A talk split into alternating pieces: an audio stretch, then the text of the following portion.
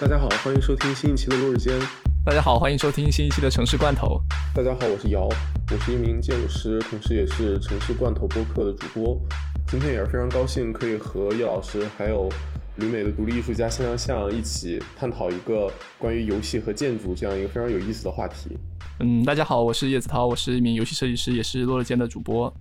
大家好，我是向向向，我是一名雕塑装置艺术家，我现在是研究生在读。我们这期的主题是游戏与建筑，可能很多听众会很好奇，游戏和建筑到底有什么关系？因为今天小王抱恙不在，所以我们开头可以用一个小王留下的问题来作为开场。从来不玩游戏的小王非常真诚的发问：说人为什么要玩游戏？可以请叶老师来谈一谈这个问题。姚老师提了一个。就是可能很多哲学家都没法解释的问题。我觉得简单一点，游戏它提供的一种这种具体的媒介吧，这种电子游戏的媒介，它现在提供的一种其实非常高质量的一种，对我来说啊，可能是一个通俗意义上的审美体验。这样的一个审美体验，可能它相对于我们现在今在今天的这个位置上再去面对绘画，再去面对可能雕塑啊，可能向老师知道，就这种传统的艺术，其实我们其实很难自身的经验已经很难。去与这些东西产生关系了，但是游戏我觉得它它是一个很新的东西，它是媒介的力量又很强，我觉得它可以。紧紧的抓住，就是很多人，就是或者说我们今天的现代人的一些注意力，并且把可能在我玩游戏的时候，我就会有种，就玩到深处，我会有种我被拽进这个游戏之中，整个人沉进去的感觉吧。就我觉得这种媒介力量是很强的，所以可能我当时就会一直在想这个媒介，因为它强，所以说它可能会有很好的地方，可能也有很坏的地方。所以为什么小王不玩游戏，很有可能也是因为大家一个通常语境下，游戏确实是一个蛮害人的一个东西吧。其实除了刚才的那个意义上的游戏之外，我觉得另外一个很很有意思的一个东西就是游戏它实际上是没有任何作用的嘛，或者说它不会有任何的生产性的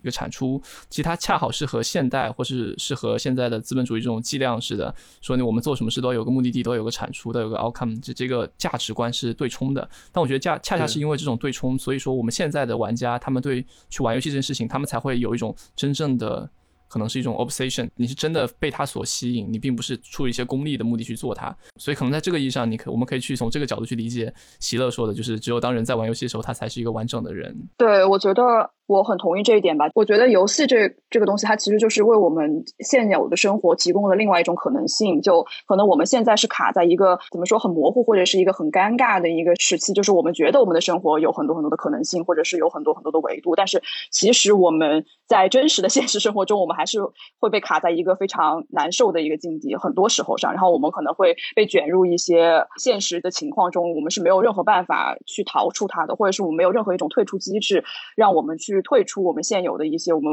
很难去接受的一些现实，然后我觉得游戏从一定程度上来讲，为我们提供了一种退出的可能性。从另外一种角度上来讲，有的时候退出也是一种积极意义上的退出，就是只有退出，或者是只有在我们身处于一个另外的维度的时候，我们能够对我们现有的生活有一种更好的思考，或者是有一种更好的反思。所以我觉得从一定的意义上来讲，我觉得游戏是有这样的作用的。当然，游戏肯定是有一种宽慰作用。对，就我很喜欢的一位哲学老师，就是江宇辉老师，他就在谈论游戏的时候，他就是说，很多人我们现在会把游戏当做一种。避世嘛，它是一个可以遁世的一个空间，我们可以躲到里面去。但其实并不是，就是说，他就觉得说，其实，在我们今天，特别是现在，其实我们很多的空间，我们其实上不是活在一个现实空间。我们的手机，他们可能就像个窗口，我们同时会和很多的虚拟空间去打交道。当你去玩一个游戏的时候，它是作为你生命空间，呃，你的生命经验的一部分，作为你现在我们平常的生命经验的一个拓展，其实你我们平常生活空间的一个延伸。它并不是一个和现实意志的一个。完全不一样的，可能是不重要的那部分空间，而它是同等重要的。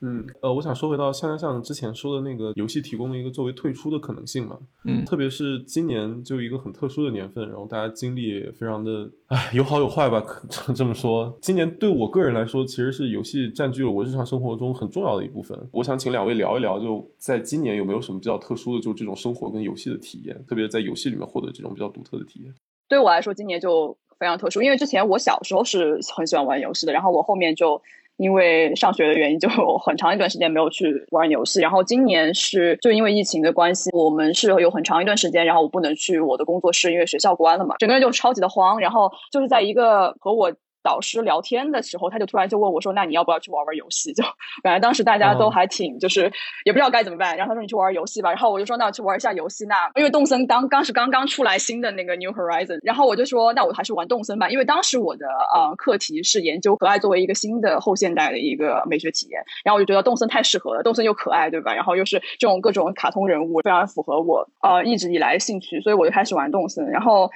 然后在玩了动森之后。这个夏天我一直疯狂的在干它，然后我也是开始突然觉得动森对我来讲就不仅仅是一个游戏了，它也感觉就变成了我工作室工作的一部分。因为我的我的岛叫工作室岛，然后我就把整个岛做成一个像我自己的工作室，然后我就呃用一种我自己去呃平时经营我工作室的逻辑去经营我这个岛，所以它就变成了我真的变成了我作品的一部分，以至于我这学期开学本来是要继续写我们的那个毕业论文，然后我就当时就跟我导师说，我说我不能再继续写我之前那个课题了，我要改了。他说那你要改成什么？说我要改写游戏，我要改写电子游戏。他说 啊，他说他说你现在改感觉有点风险有点略大。我说不不不，我说我必须要去写。我说因为就是这个东西是我现在正在经历的一个东西，然后而且我觉得它非常符合我想去讨论的我们现在正在经历的一个经验，而不是说。呃，我去讨论一个非常抽象的一个非常离我们生活特别远的一个东西，它离我自己的生活很近，我认为它离我们当代的生活也很近，所以我当时就强行改了我的毕业论文的课题，然后就变成了作为一个动森玩家的个人经验去讨论当代社会玩乐与工作的关系，就是从动森这么一个游戏去看它，所以这一年对我来讲。游戏真的是非常非常重要，它不仅是为我在就是在我很焦虑的时候让我感觉非常快乐或者非常轻松，它也是真的现在变成了我一个认真的想去研究的一个课题吧。可以给向老师就留一个不落日间的坑位，什么时候快来聊一期？邀 请邀请。就我刚才其实向老师在讲的时候，我就在翻我的游戏记录清单，就是因为当游戏成为一项工作，我就得我就会玩很多游戏，真的得稍微回忆一下到底玩了哪些东西。上半年印象比较深刻的是一个叫《孤山速降》的游戏，其实它是一个就是就是你就从山上然后往下骑骑脚踏车，然后你很容易摔死。对，然后它的一个很不同于一般游戏来说，一般游戏里面它可能都有赛道嘛，所以其实它的空间是被设定好的，就是一条道从山上开到下面。但是其实在这个游戏里面，它是没有任何赛道的，或它其实它是赛道，它是用用一些非常连续的方式组织在一起。其实有你可以理解成是一个开车下山向的一个死亡搁浅。就它的那个地形和碰撞都都是非常的精确的，然后所以说你在这里面你是可以任意按照你自己的想法去挑战，说比如说这个地方它能不能下去，那个地方能不能下去，然后加上它整个手感制的一个整个制作，所以说你在开的时候你会觉得慢慢进入一种无我之境，你会觉得你自己的手和手柄啊、油门啊和它整个东和它整个游戏的这种刹车和它汽车的运行是融合在一起的，就那种手手眼合一的那种体验非常好。然后特别妙的是它这个游戏它没有任何的音乐。然后它虽然是一个计时的比赛，但是它也不会有任何给你任何的紧迫感，就它只有大自然的音效，你是完全在一个孤山里面你去速降的，就是你没有任何的对手，你唯一的对手可能就是这座大山。反正这个游戏我觉得特别妙，它还是去年的 IGF 的呃入围的最佳设计吧。嗯，呃，叶老师刚才说到有点像一个骑自行车的死亡搁浅，其实我正好今年其实我现在印象最深的就是死亡搁浅。其实我玩《死亡搁浅》，甚至是在跟叶老师敲定了这期选题之后，然后黑五打折的时候才购买了这个游戏，然后顺便玩了几天。但是给我体验特别深，因为正好那几天是我准备从原来的地方搬家，搬到一个新城市，也是在经历工作变动，然后在寻找新的工作机会。因为也是在其实在一个小城市里面生活了大概大半年的时间，虽然在经历疫情，但也还算平静。然后突然又要经历大的变化，然后又需要重新审视说当下的情形什么时候才会变好，然后要对自己的未来重新。做一个规划，就特别的焦虑，特别的一个不安定的状态。然后正好玩了《死亡搁浅》这个游戏，因为它本身就是讲你通过送快递重新连接整个美国嘛。特别是在疫情这个情况下，有一种它这种人与人这种分离开这种状况，有一种非常奇妙的跟现实之间对应的这种隐喻的感觉。特别是这个游戏的本身的设计，就是我握着手柄，然后一步一步从一个点跋山涉水走到另一个点。中间伴随着震动，伴随着你可能身体的平衡性，然后你要一点一点的通过扳机来控制双脚落在不同的地面上那种那种不同的震动的感觉，就让我突然对游戏里面的这种人的对身体的这种感觉有一个特别全新的认识。徒步的这种玩法，很多人觉得很枯燥，但是在那个情形下，正好是给我提供了极大的心理安慰。就我当时跟向阳向安利这个游戏，就是说这个游戏带给我内心的平静，就很大程度上缓解了我的焦虑情绪。其实。特别就是因为它内核是一种其实非常乐观主义的这种情感在里面。嗯，对，我觉得还挺有意思的，就是我们刚才在讲，就是游戏作为一种退出机制，但好像在疫情的情况下。游戏更多的成为一种进入机制，就像我一样，就比如缺乏正常工作的时候，我非得在游戏里面找补点东西。就刚大家可能觉得，就有些工作的游戏真的就真的很无聊，就你真的就是要花好长好长时间去完成一个特别简单的任务。然后，就为什么人要去做这样的事情？我觉得其实，嗯，它就变成了一种我们对于秩序，或者是对于我们所缺乏的工作的一种，就是我们想重新进入。对，其实说回到这期的选题。也是蛮奇妙的，就从跟叶老师联系到这次正式录音，中间也是经历大概有三个多月的时间了吧。到现在，可能一开始的时候，我其实把这个选题想的很简单，就可能就是想讲讲游戏中的建筑，他们可能和和现实中的空间有很多的不同。我可能会有一些在现实中没有办法完成的这种审美的，或者是这种体验上的。但是呢，就是我们这通过这几个月的不断的沟通。啊，我们想聊的东西，或者说可以聊的东西，我们发现越来越多。就是从游戏里的建筑，可能到了这个游戏和建筑本身它们之间的关系，甚至说我们作为游戏设计师和建筑师身份上的这种联系。所以我觉得，不如我们就可以先从我们最开始的出发点来聊一聊，来说一说我来联系叶老师的初衷吧。就是游戏中的建筑，其实是一个蛮有趣的点，因为我是一个建筑师，然后我也有时间还蛮长的这种玩游戏的经验。所以，其实就是游戏里的建筑一直都是一个我很关注的点，或者说我在玩游戏里面，在审美上会特别去观察或者说去体验的一个面向。我把那个游戏中的建筑大概分了几类。第一类是这个建造与模拟，就像刚才呃向老师说的这个动森，或者说呃模拟城市，或者说过山车大亨这种的，就是你通过建造呃实现一个虚拟空间里面的一个这种空间设计，就它可能是一个很大的城市规划，或者一个游乐园的规划，也可能是一个动森里面你自己家的一个室内的布置，或者是你整个岛的这些居民的这种布置。就我看过向老师的那个岛，其实很有意思，就是它的那个布置非常像赖特的那个广姆城市。就每一个居民在一个四方形的一个空地上面，然后他们有一些自己的这种配景啊，一些小的景观啊什么的在周围，就是一个非常平等主义的这种左翼审美的一个岛，就就很好玩。像这种游戏可能表达就是这种个人审美的倾向和可能性。然后还有一种呢，就是历史情景或者是这种未来情景的再现。就比较典型的例子，可能就是像《刺客信条》，像之前巴黎圣母院失火，然后育碧就把那个大革命那款游戏。做了几天限时的免费分发嘛，很多人就是通过这款游戏，然后再重新去体验原来的巴黎圣母院这个空间。当时有一些建筑历史研究的朋友会仔细的讲，育碧在这个游戏的建模里面，呃，有哪里做的特别好，然后有哪里就是在哪个立面上圣母院的哪个浮雕漏掉了。非常好玩，就是这种现实跟虚拟空间的错位。对，就是因为育碧它有实际上是有一个整体的一个历史的一个团队嘛，所以他们实际上会做特别多的考察。其实对于现在很多我们现在去看《刺客信条》之前的游戏的时候，大家都把它当做一个博物馆或是一个移动的这种呃历史体验模拟器去看的，甚至说他们在那个起源那座里面就专门真的做了一个博物馆模式，你一边走你还一边看里面的一些解释和解说。对对对。然后我记得印象特别深的时候，就是我去看那个《刺客信条》的建筑，然后因为其实他们一定会有一些修改嘛，因为考虑到游戏引擎工作量不能太多，所以他们。很多的建筑可能会进行复用，然后但是他们可能又要保证说，所有建筑你这个主角你都是有爬得上去的地方的，那你要用用什么样的装饰，或者要用什么样的一个建筑的一个面，可以让它有一个抓手，呃，那它又要保证原有的历史的这种感觉和整体的体验，所以我觉得他们的这个建筑设计会是一件很有趣的事情，就它其实肯定不是一个完全还原的拟真，但是它又有一部分是还原拟真，它是一部介于一种游戏功能性和历史还原度的中间的一个神奇的一个平衡点。对，特别是像在《奥德赛》里面，就是他把那个古希腊城堡那个建筑上面的那个彩绘也还原了。其实是这种色彩，你现在去那种遗迹的现场，其实是看不到的。啊，对，嗯，对，也是一个很神奇的体验。这叫什么？比真实更真实。对对对，就还有叶老师刚才讲那个，就起源专门有一个就是教育版，就是博物馆，它是一系列这种知识性的讲解，就是也蛮好玩的。对，然后还有一种就是，其实是我最感兴趣一类这种虚构背景的这种作品，像《生化奇兵》或者像《羞辱》系列，他们就是这种完全架空的历史，但是呢，就是它里面的建筑相当于是在现实生活中不存在的，它是一个各种元素的杂糅，可能像他们就是虚构出来的一个 context，一个虚构出来的历史背景和城市环境。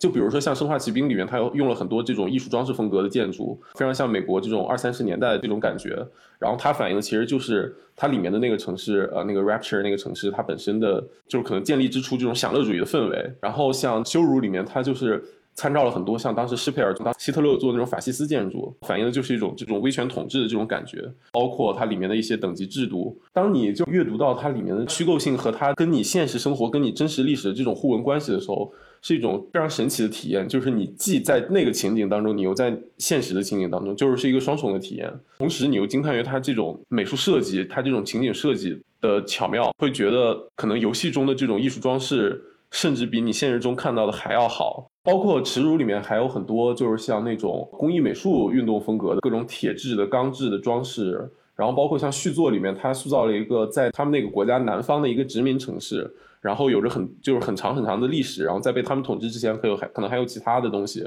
它在游戏之中这个叙事可能是一带而过，但是它通过就是不同的建筑语言、不同这种空间形式的堆叠，能让你真实的感受到这个历史的存在。对我印象很深刻，就是《怪物猎人》，它是一个设定是这个它的这个世界，它有很多这种巨型的怪物，那他们可能更多是像一种部落制的，嗯呃的一个组织的方式。所以真的你去关注每一座的怪物猎人，你就发现它里面所有建筑啊、门啊，他们身上穿的东西，还有他们去使用去做成一些帷幕啊什么东西，全部都是用一些巨型的兽皮或是一些巨兽的牙齿，就形成了一个非常特别的一种野蛮人那种文化感觉的这样的一个整体的建筑风格，然后也是非常的正宗。就是其实可能在游戏设计里面会有一个词，就是叫做比较。正宗吧，或者说它是可信的。就是说虽然它是虚拟的，但是你一定要让它的各个要素，它们都是相对来说是非常统一的。嗯，这点上其实就是我就想起，其实建筑它有一个怎么说，就是一种。呃，鲜艳的历史性，就是当一个是一个空间出现了一个建筑的时候，那么就你一定要去解释，比如这个空间为什么会出现这样的建筑，这个建筑它的材料、它的材质都是哪里来的啊？所以其实当所有现在他们在游戏在思考也出现这样一个建筑的时候，那那些可能那些场景设计师或者概念原画设计师，他们就需要从这个游戏的世界观不同的角度去规划这个他们建筑应该是长什么样子。那不同的建筑会带来完全不一样的整个配套的这种游戏的体验，对。对，我觉得故事性很重要，就是感觉在游戏里面的建筑，就是它要通过它的这种风格或者它这种美学体验去讲一个很确切的一个故事吧。就是感觉好像在现实生活中这样的体验会比较少，可能在迪士尼乐园里面去做一个那个 ride 的时候，它会有很强的故事性，就是你进去了之后，你看到每一个 它设置的那个小景，它就是一个很确切的故事。在游戏里面，其实就是他们这种它。它的作用更多的是要去讲一个故事，那么这个故事要去怎么讲？它就是它似乎它的每一个那种建筑元素都变成了一种词语或者是一个段落，然后它如果它是一个比较混乱的游戏，那它可能需要各种不同的建筑元元素把它整合到一起，或者是如果它是一个非常它就是讲那个特定历史时段的，它就需要那种特定历史时段的材料把它拼接在一起。所以我觉得就是对故事性的强调是。蛮重要的，在游戏里面。对，就是说，其实，在游戏里面，我们其实常说的这种 story，或是常说的故事，其实就其实它直接你在游戏中展展示，比如过场画面啊，去展示故事情节，其实是不高明那种做法。一般就说，其实刚才我们说的，其实更多是像一种叙事，或是在游戏中算作一种环境的叙事。其实我觉得这类在一些灾后的，就是后灾难时代，或是启示录时代的游戏，特就表现特别明显。就比如说像那个全境封锁。啊，或者说是像那个美国末日，它就是会呈现出来一个，比如说有很多僵尸，或者说是生化武器滥用之后，整个环境破坏之后的美国，你就可以看见，比如说你去一个家床铺上面可能有有两具尸体，然后这个这个房屋可能它的屋顶破掉了一个什么地方，然后。出有一个什么样的痕迹，你可能可以大概的猜出这一家人可能之前发生了一件什么事情。它就是完全是用一种环境的去布置，去还原这种非常强烈的在场感。然后，并且这样的东西，他们都是理论上来说是应该都是可以被可溯源，并且都是有这样一个原因才导致这样的东西，这样整个世界才会显得非常可信。对，说起这个叙事性，其实这里有一个现实生活中的建筑设计跟游戏设计的这种一个很微妙的差别，就是作为建筑师，其实我们的工作很大一部分就是。来阅读我们项目的 context，就是整个可能周边的环境，或者是时间维度上的历史的这个关系，然后包括当地的一些文化、一些社会状况之类的这些综合性的因素，然后来确保我们的设计在这个此时此地是妥帖的。但是像这种特别具体的情境，其实，在游戏中其实是没有的。就是绝大多数情况下，我认为游戏设计师面对的都是一个，就是你需要创造出来前因后果，然后再在这里。放置一个场景这样子的工作，在这种情况下，这个叙事性就会变得非常的强。就你可以通过对 context 的设计来实现建筑的叙事性，而非反过来。就跟我们的工作内容其实是一个倒置。建筑师会觉得一个好的建筑放在一个对的环境里，它的好应该是不言自明的，不需要向你解释什么东西，它就是非常妥帖的存在在那里，你就觉得是对的。然后游戏里可能是反过来，就是说你通过一系列的这种空间体验，然后他会把他的 context 都告诉你，而非通过一段 CG 或者是一段很长的阅读来让你了解。像《西游里面有一个很典型的这种空间体验，就是说你首先进入关卡，然后你要穿过一个这种萧条的街道，上面有穷人，可能有病人。然后你可能会穿过一个都是老鼠和这种鼠疫病人的下水道，然后你会看到城市上空的电车会往这个下水道里面扔这些鼠疫病人的尸体。跨过这个下水道就是一个很高的栅栏的围墙，然后你翻过那个围墙，里面是一个非常精美的这种维多利亚式的一个大的庄园，这些贵族们在里面开一个酒会，可以通过各种各样的方式进去，然后去在那个通风管道上面就是俯瞰他们的这个活动，然后找到那个你要杀的人，再把他抓住。他就是。通过一个很简单的一个，就是一层一层的这种棺材设计，来让你就很明确的知道这是一个蒸汽朋克这种有疾病，然后有这种技术革命，然后有非常严重的阶级分化，然后你的任务是什么？就其实它的文本在这里是退而求其次的，它是用一种非常游戏化的这种空间语言来讲故事。嗯，我觉得是非常好玩的一种体验吧。就是其实因为刚才姚刚才提到一个建筑设计的一个 contest 嘛，可能是一些我们现在已经现在的，并且可能就大家需求提出来，然后有有这个场景这个在地的空间的大小啊，你能能动用的一些材料啊，这都是给给定好的。但游戏中可能是不太一样。但我觉得刚才姚讲的可能也稍微有一点理想化吧，因为其实并不是建筑游戏中的建筑设计，并不是都是从一个叙事性出发，甚至更多的应该是从也是从一个功能性出发。但是这种功能性是不同于。建筑设计的那种可能，那那种已经给死好的一个在场性。那那打个比方，比如说，其实，在游戏很多游戏里，它的建筑设计通常最开始都是白模，就是纯白模。对，其实是由关卡设计师，就是 level design 去先去搭这种不同大小的方盒子，搭出他想要的一个关卡。那这个关卡之后，他再移交给就是 level artist，就 LA 去构想说，可以在你这个白盒里面做出什么样的一个建筑的结构，然后可能再反交给。level design 说，我这个地方你就你你这样设计空间，我这个美术上面我没法做包装，我我那你就得改一下。那他说我不改，你美术能不能改？那就互相传来传去，然后最终就可能磨出一个合适的一个版本，然后呃能够把这个空间整体可信的包装出来。对，所以当然说好的关卡设计师，他们也应该有一个大体的一个空间感的一个想象，也包括包括这个建筑它的一个可能它一个整体的一个规格啊什么的，就类似其实一开始可能大概脑中都都要有这样的一个东西。其实这类的功嗯游戏设计中空间的功能性，在一些多人的游戏里面体现的更加明显，特别是，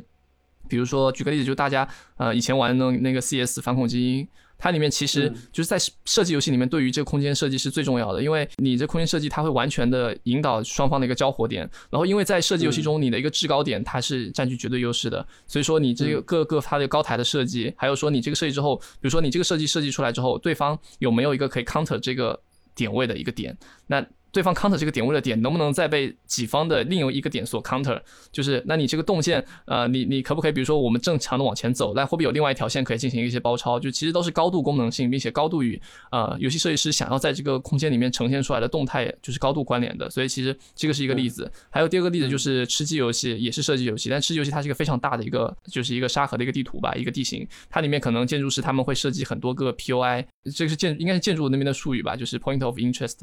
然后不同的这样的一个一一一些兴趣点，它可能会坐落在地图的不一样的地方。你所以说这样的话会有什么好处呢？就是说你可能所有的人往下跳伞之后，他们都会趋向于往一些资源更丰富的、有地标性的地方进行移动，然后去触发一个合适的一个交战呃交战的一个节奏，并且在缩圈之后，他们又可以通过一些道路啊，或者穿过一些东西，他们能够到达，就是能能够进行快速的移动，达到一个合理的一个游戏的一个节奏和它的一个战斗的一个密度。其实所以说在游戏中，其实功能性这点是高度其实是高度被强调的。但是如果当一个游戏做的很好，包装的很好，这块实际上它是可以隐藏起来的。就它做的好到你你也看不出来，它其实是为了一些功能去做的，而是你会觉得好像它游戏中的建筑本来就应该是这个样。但其实肯定有很多不合理的地方，比如说你发现有些空气墙啊什么的，就让人很讨厌，对吧？就走不过去。对，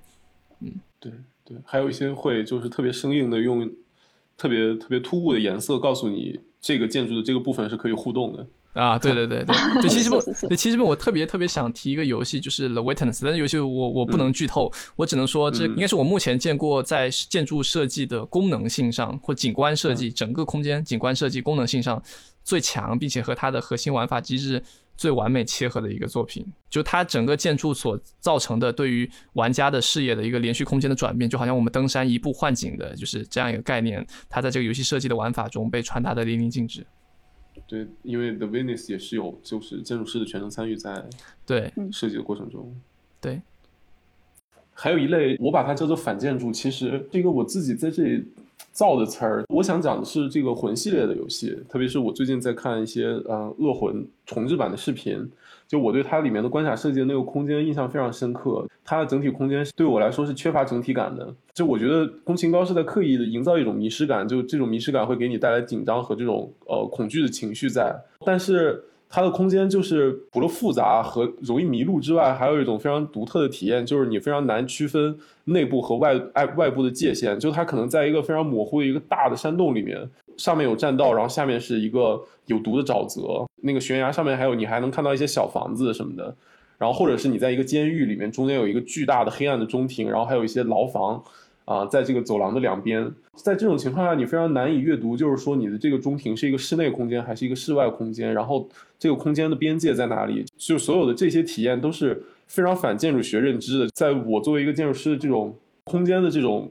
印象里面，就很难找到在现实生活中有对应的这样子的东西。这种模糊的感觉会给人造成一个非常奇妙的一个不可知的感觉，你永远不知道自己在哪里，你也永远不知道自己将要经历什么。嗯，这个就非常妙。我当时记得我玩雪原什么的，发现大佬们通关视频，他们都是都很多地方通路是完全没有想到的。一个是没有想到这两个地方会连通，第二个是你没有想到这个地方它也能走，然后就 就觉得玩起来确确确实会有你那种说的感觉，就是它不是好像不是走到一条大道上，然后你总是可以在一些犄角旮旯发现一些隐藏的秘密。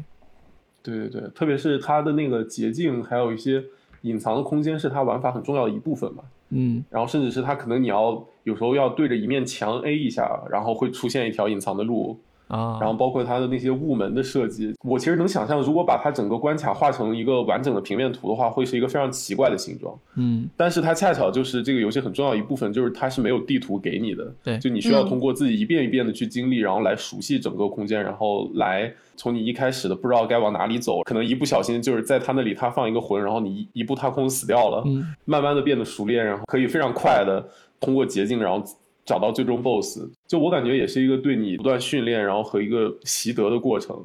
就我觉得听你这样讲确实很妙，就是它不是一个第一反应给你的一个建空间的感觉，而是说你在玩游戏的整个过程之中，包括你慢慢熟悉这个建筑之后，你的一些行为，就它整体它都是被这种建筑所所考虑在里面的。包括你对一开始面对这样一个关卡的迷茫感，然后到后面你逐渐熟练，然后能各种就是攀岩，然后各种从超超近路熟熟练起来，把这空间印在自己脑海中。对，整个这个体验是的建筑这部分也是会去去考虑到的。嗯，对，但是我觉得很有意思的就是。就瑶会用反建筑来形容这样的啊体验，就对我来说，就就太建筑了，就是 非常建筑。因为第一，我在想，就是在对大部分的人来讲，可能在游戏里面，我们才会有地图的这一个视角，就是你能够进到一个游戏之后，你有个地图，然后你可以去啊有看到整个。但是，好像在平时的生活中，我们去经历一个建筑的时候，很少会给这个用户。有一个地图，我经常会去什么博物馆，然后看到他们画的那个地图，就就来这个地图完全没没有用，就是你画在那，我也不知道你想讲什么，就让我感觉非常迷惑，就是那种画的很烂。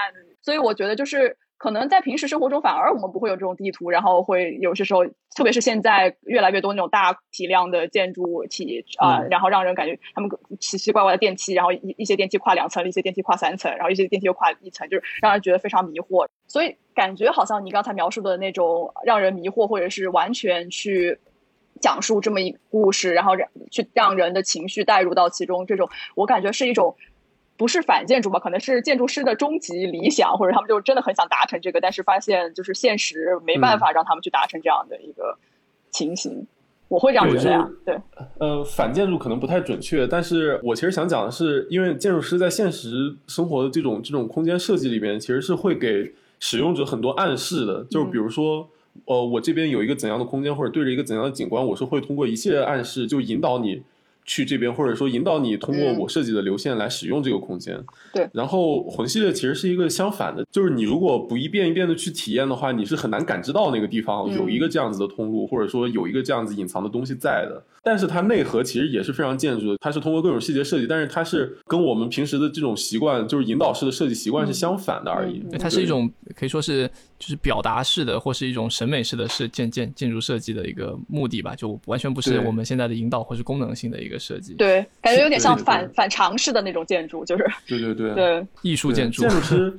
建筑师总是希望你能感知到我的设计的意图的。对，其实我觉得这点非非常有意思，就是因为刚才比如说像像讲到那个地图这个东西嘛，其实我们知道，比如说像吃鸡这种游戏是有地图的，因为它需要一个很高的一个尺度去审视你现在的一个状状态，所以它需要多余的信息。但是比如说像黑魂，或是其实这类就是魂系游戏，它就就它没有给你这个地地图。但是比如说像另外一款比较就是不那么魂，或是不那么，但是也是开放银河魔城的那个，就是星球大战绝地武士。嗯。就是 Response 出的那个，它是一个比较三 A 向的，就比较面向就是大众的一个游戏，里面它就会有非常非常清楚的三 D 的地图，就三 D 虚拟空间的一个投影，它会给你标注哪些门你是可以现在可以去，哪些门现在还不能去，你就跟着它走就好了。就是它就有种就是其实是一种强引导的方式，它它它不想让你迷路。其实像有些非常好的，或者其实设计的非常。就是非常精妙的一些设计，它可以是不需要任何地图，就是你完全可以按照空间的感觉走。其实包括的 Witness，可能神秘岛它不可能会有地图，因为它本身整个空间就想让你体验到一种非常神秘的体验。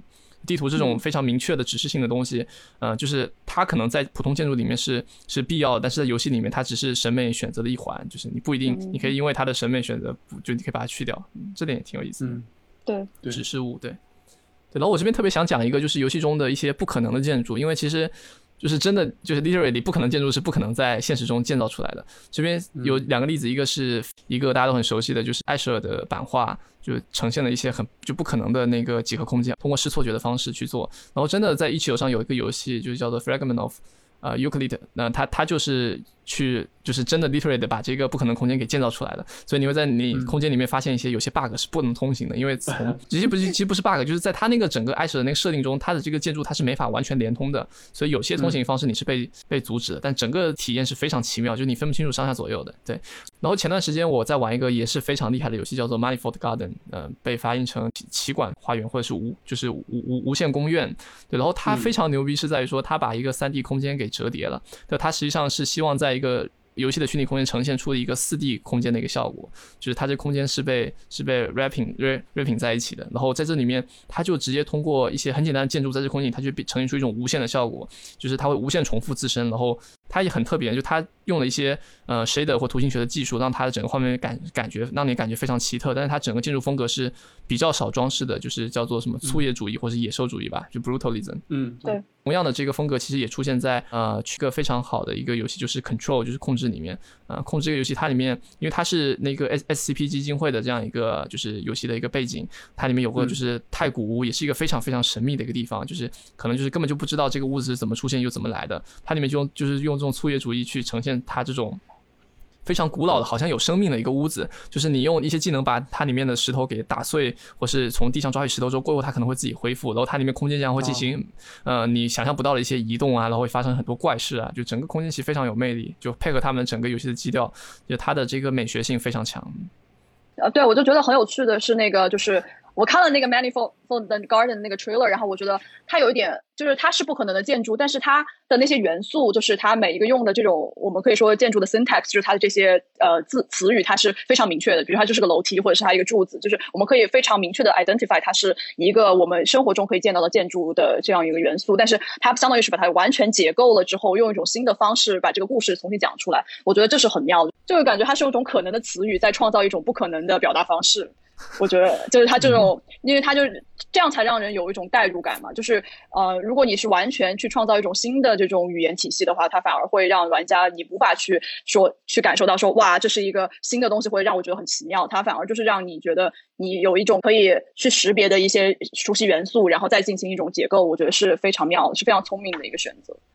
对，它里面有一个机制是你可以。任意改变你的重力方向，所以其实你刚才说一个楼梯可能呃在里面你改变一个方向，它又变成一个方向完全不同的一个楼梯。对，其实这点也挺有意思的。然后我去看他的一个制作的纪录片，其实他自己在 YouTube 上有发一个视频，就两分钟很短，但是它里面就记录了他在创作游戏过程中的一些建筑师的灵感。其实他看了翻看了非常多，比如说安藤忠雄或者说是机器星的一些那种呃可能只存在于概念中的建筑，当然有建造出来建筑，然后把这些他们引入到了自己的游戏中，然后就很很很特别。其实很多游戏设计师他们都在。就是借助一些就是建筑建筑史这上面的资源去去进行自己的一个建筑设计的一个工作，对。呃，有很多其实建筑师的流派，他们也是会很多建筑其实是停留在纸上或者一些乌托邦建筑。其实这块我觉得姚也稍微做一下，我觉得这种对现实中本来是概念建筑或是没有被建成的建筑，但他们今天可能却可以在虚拟空间中被重新建成，嗯，它可能还能起到和当时一样的效果。我觉得，嗯，就是如果这种方方式是可行的，我觉得那会很有趣。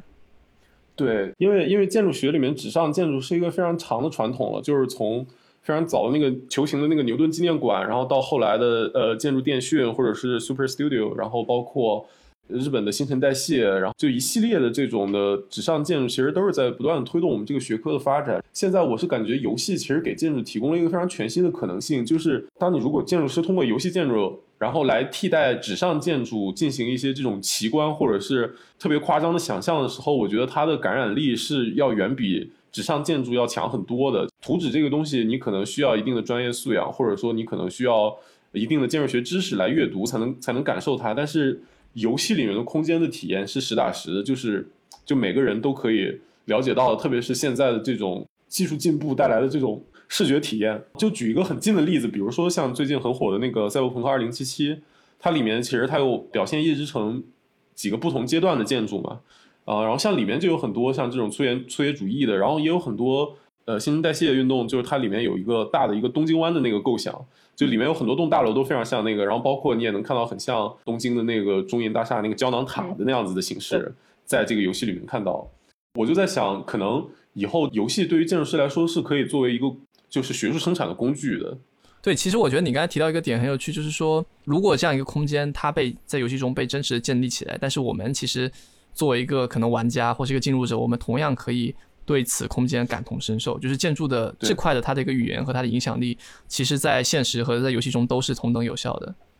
对，对。但是就是引引到我们的可能第二个话题，就是说是不是作为体验这种游戏空间和实体空间会有哪些区别？对，其实这边有一个朋友写了一篇文章，就是他提到说，游戏中虽然它提供是虚拟空间，呃，在现实中我们可能只在在电脑面前就是动动手指，但是其实我们依旧可以被我们游戏中的这个替身。就是他在虚拟空间中的运动去激发这种情感，啊，他是说是因为我们大脑具备一个镜像神经元，我们在观察其他个体在进行活动的时候，这个神经元就会被触发，嗯，然后所以说我们在观察它在三维空间中移动的时候，我们就会被激活，想象自己是怎么在这个空间里面进行的。但我觉得这件事情如果等到真的 VR 普及，或是或或或是什么样子，就是这种它会完全以一种。都不用有任何的代入，真的是完全全息包裹、完全沉浸的一个体验，去去去做一个感知。之前记得看过一本很老的关于认识论的书吧，叫就是翟正明的呃有无之间，呃，他就是其实就是在论证一个事情，就是其实我们现实的世界和一个虚拟世界，如果我们都是重新去获得经验，其实在认识论上并没有什么，就是并不会有什么区别。一个如果出生就被插上脑机接口的小孩，他可能就会觉得 他的。世界就就是真实世界，对，真的真的到那个地步的一个包裹性的话，我觉得那确实非常夸张的，是，就完完全不会有任何区别，对，对对。而且其实这几年的游戏开发，我感觉对于这种身体性的探索，其实是一直在向前推的。就像今年新发那个 PS 五的那个新手柄，就是当你触碰不同材质时候的那个不同的震动，然后包括当你使用不同工具的时候，它那个自适应的扳机键。都让我觉得，它会把整个你的游戏体验里面，就是你身体对那个虚拟空间的感知提升一个高度。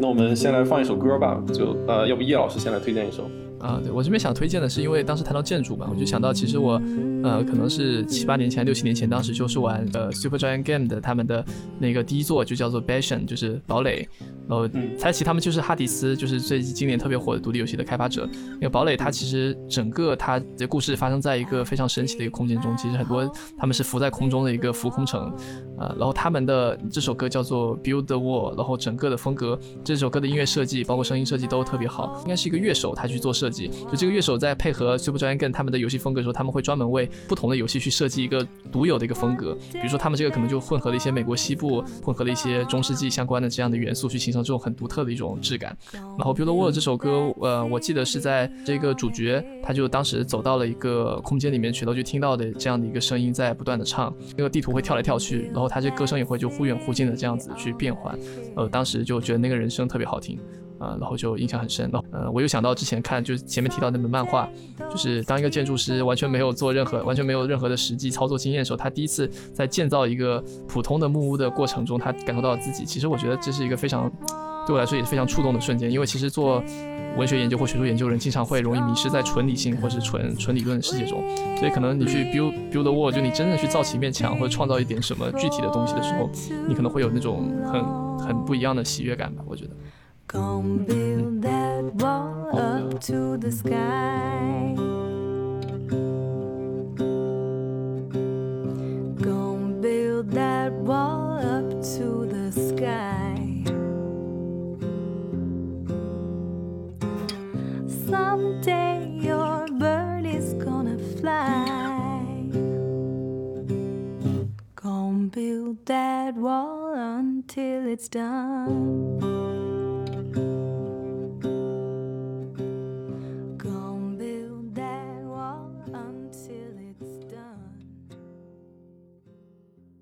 那我们继续喽。好的，我们刚才聊到哪儿了？刚才聊到一个作为体验的游戏空间和真的是一个实体的这种空间，除了其实我们刚才其实前面聊到的一个他们 contest 可能会有不同以外，我觉得有两个点特别有趣啊，就一个是就是游戏空间它的颗粒度是其实是可以和现实不一样的，就是现现实空间一定是非常拟真的，或它就是现实，就是它的物理意义上的真实嘛，对吧？呃，但但是在在在游戏空间中，实际上它这个就是程程度是可以调节的。比如说我们在很老的那个像素游戏中，可能一个房子一棵树它就是几个像素点，然后可能在比如说陈星汉的呃 Journey 之中。它的石头，它的一个整个建筑，它可以是一种可能更偏向于 low poly，就是低多边形，它的可以精度不那么高，但它同样可以传达很好的一个游戏体验。嗯，所以特别是比如说前面说到的 Witness，他们是有很多景观建筑和建筑师去参与的，所以其实他们在每个不同的面的它的一个材质上，他们都会有精心的拟真程度的考量。因为其实我觉得这和现代工业也有关系，就是虽然说我们现代的游戏工业，他们可能是朝向一个纯拟真的一个方向发展，其实想要去努力的去模拟现实，最好你这上面贴图都是八 K 的十十六 K 的线，就人眼完全无法辨认出真假的。但是我觉得在游戏表达中，它是可以非常的。和你想表传达的游戏的风格是完全一体的。比如说像 Journey，他们希望传达一个可能相对更简单的一个世界，那所以他们可能就会选选用更加平滑的一个呃整体的一个世界的一个呃像素程度吧，就没有那么高分辨率。那比如说，我觉得像像老师也可以提一下动森，因为动森里面的树其实非常可爱，对吧？就是里面的里面建筑啊什么，就是就是上次和一个老师有聊过。就是动森里的树，它不是在表现上给你让你感觉到真实，而是它的这种和它周边的物体的一个同等像素的一个拟真程度，以及你和它交互的它给你的交互感，让你感到真实。我这点是可能是现实建筑不会遇到的这个问题，说你这个建筑是不是建的太不真实？但是游戏空间你会有这样的一个问题。对，嗯，它其实还是为这个整个世界和整个故事，或者是刚才我们讲叙事性所服务的吧。然后我觉得其实也是可以，就是。对照就是真实世界，就是我们处于什么样的一个 context。就是我之前在研究就是可爱或者是这个体验的时候，然后就有读到一篇文章，大概意思就是讲说，为什么就是人们会对可爱的东西，或者对圆滑的东西，或者是甚至我们啊，刚叶老师提到这种低像素的东西，我们会。会喜欢它，因为就好像从呃一种逻辑上来讲，大家就更加喜欢更高级或者是更加真实或者是更加就是光滑的表表面吧。就是为什么大家会反而有些时候会对一些比较柔软的、比较粗犷的表面就是所吸引？其实就是他说，其实从心理上来讲，它就是因为我们在现实生活啊，不管从材质上还是从这种就是体验上来讲，它其实是一个非常硬的，就是一个 hard edge，就是一个非常硬的，让人觉得非常尖利的一个现实。就是不管从材质上还是说从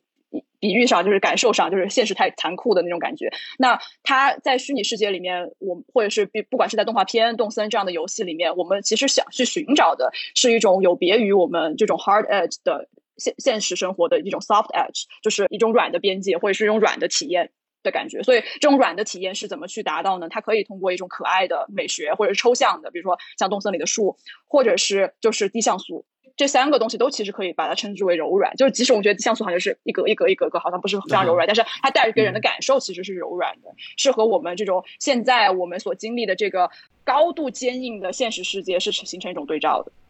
对，我突然想起来那种就是低保真的音乐 low fi 那种感觉，啊可能 lo-fi 有时候会有对对对。点问题，就很舒服的感觉。对。我想到那个嗯。Minecraft 其实就是一个很好的例子，因为它里面所有的世界都是以一个非同等大小的一个体速去做一个基本的单位的，但是你在里面嗯你不会觉得不真实，相反你会觉得特别真实，因为你可以用这个建造出很多东西，它非常自就是在这点上非常自洽，但是它又非常真实。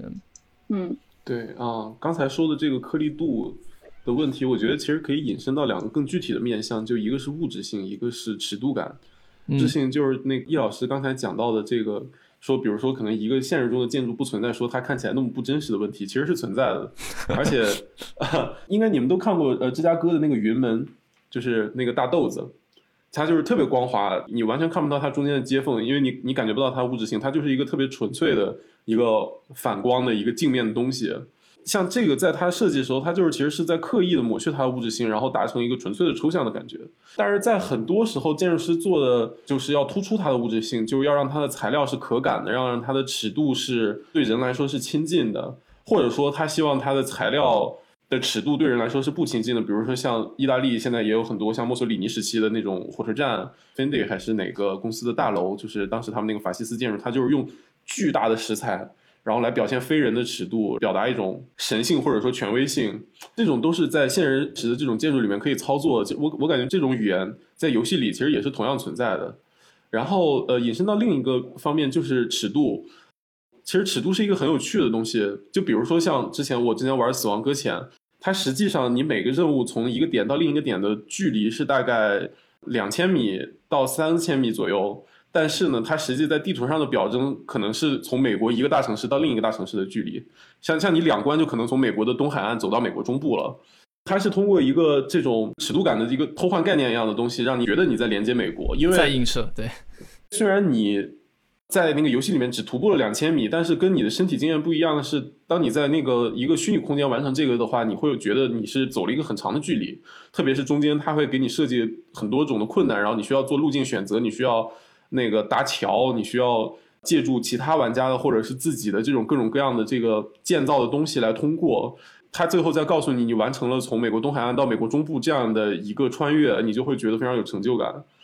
另外一个方面就是游戏中的比例尺，就是这个也是我玩了几个开放世界的游戏，然后的一个感觉。它任务点会给你一个距离提示，然后当你跟他走的足够近的话，就是我的感觉是他那个距离提示是不准确的，就是你可能已经。非常非常接近它，但它告诉你它距离你有十米、有五米，然后那个时候我才意识到，这个游戏里面的比例尺是比就是现实生活中的要小的，就是它为了让你感觉它这个城市跟现实中的一样是一个大都市，是一个大都会，所以它会用这样的设计手法来偷换概念，甚至它里面的楼啊的层高或者是大小是比你现实生活中的这些实际的空间要小的。但是因为你是通过一个屏幕来经历它，你你对那个尺度并没有一个像现实中这么准确的把握。通过这个，它就可以来营造一些来形塑你的体验，就让你的身体性变得更复杂。特别是因为游戏里有各种各样的机制设计嘛，比如说你可以二段跳，你可以滑铲，你可以就是冲刺，然后通过这些各种各样的，就你在现实生活中很难完成的这种运动，然后配合它空间上就是一些尺度和物质性上的一些小的变化。然后来给你就形塑一个既不违和，但是又非常不一样的空间体验。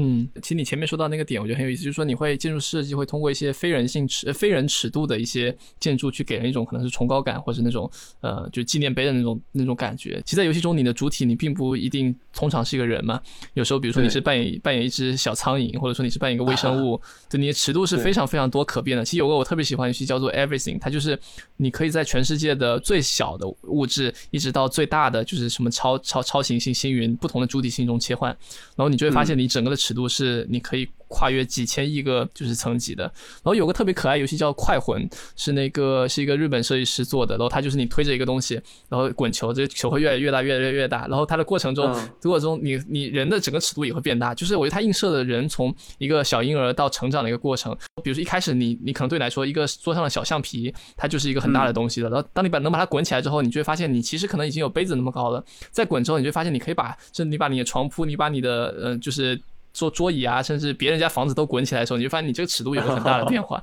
所以他这点就就就就也非常有趣。对，嗯，对，而且其实人对尺度是很敏感的。我之前看过很多那种那种特别好玩的视频，就是他比较一些虚拟作品里面那种特别巨大尺度的东西，然后把它们三 D 建模出来，然后一个一个放大，告诉你他们的真实的尺度比例是怎么样的，带来那种震撼感是非常新鲜的。就是他比如说他会先放一个金刚，然后放一个帝国大厦，然后放一个可能像一个歼星舰什么的，然后再放一个死星，然后就是它一一个一个一个越来越大，越来越大。就像叶老师刚才说那两个游戏，可能尺度感和物质性作为做法本身，可能也是就是一个非常好玩的东西。我刚才突然想到特别搞笑的一个，前段时间看到一个表情包，就是说，当你家的猫出现在你的跑团中的时候，就它的配图是一个非常就是雄伟的一个魔，就像魔魔界中那种山，然后上面有一只巨大的猫头出现，就是当你在玩桌面 D N D 的时候，你的猫突然窜过来，它对它就会有一个很搞笑的一个东西。对，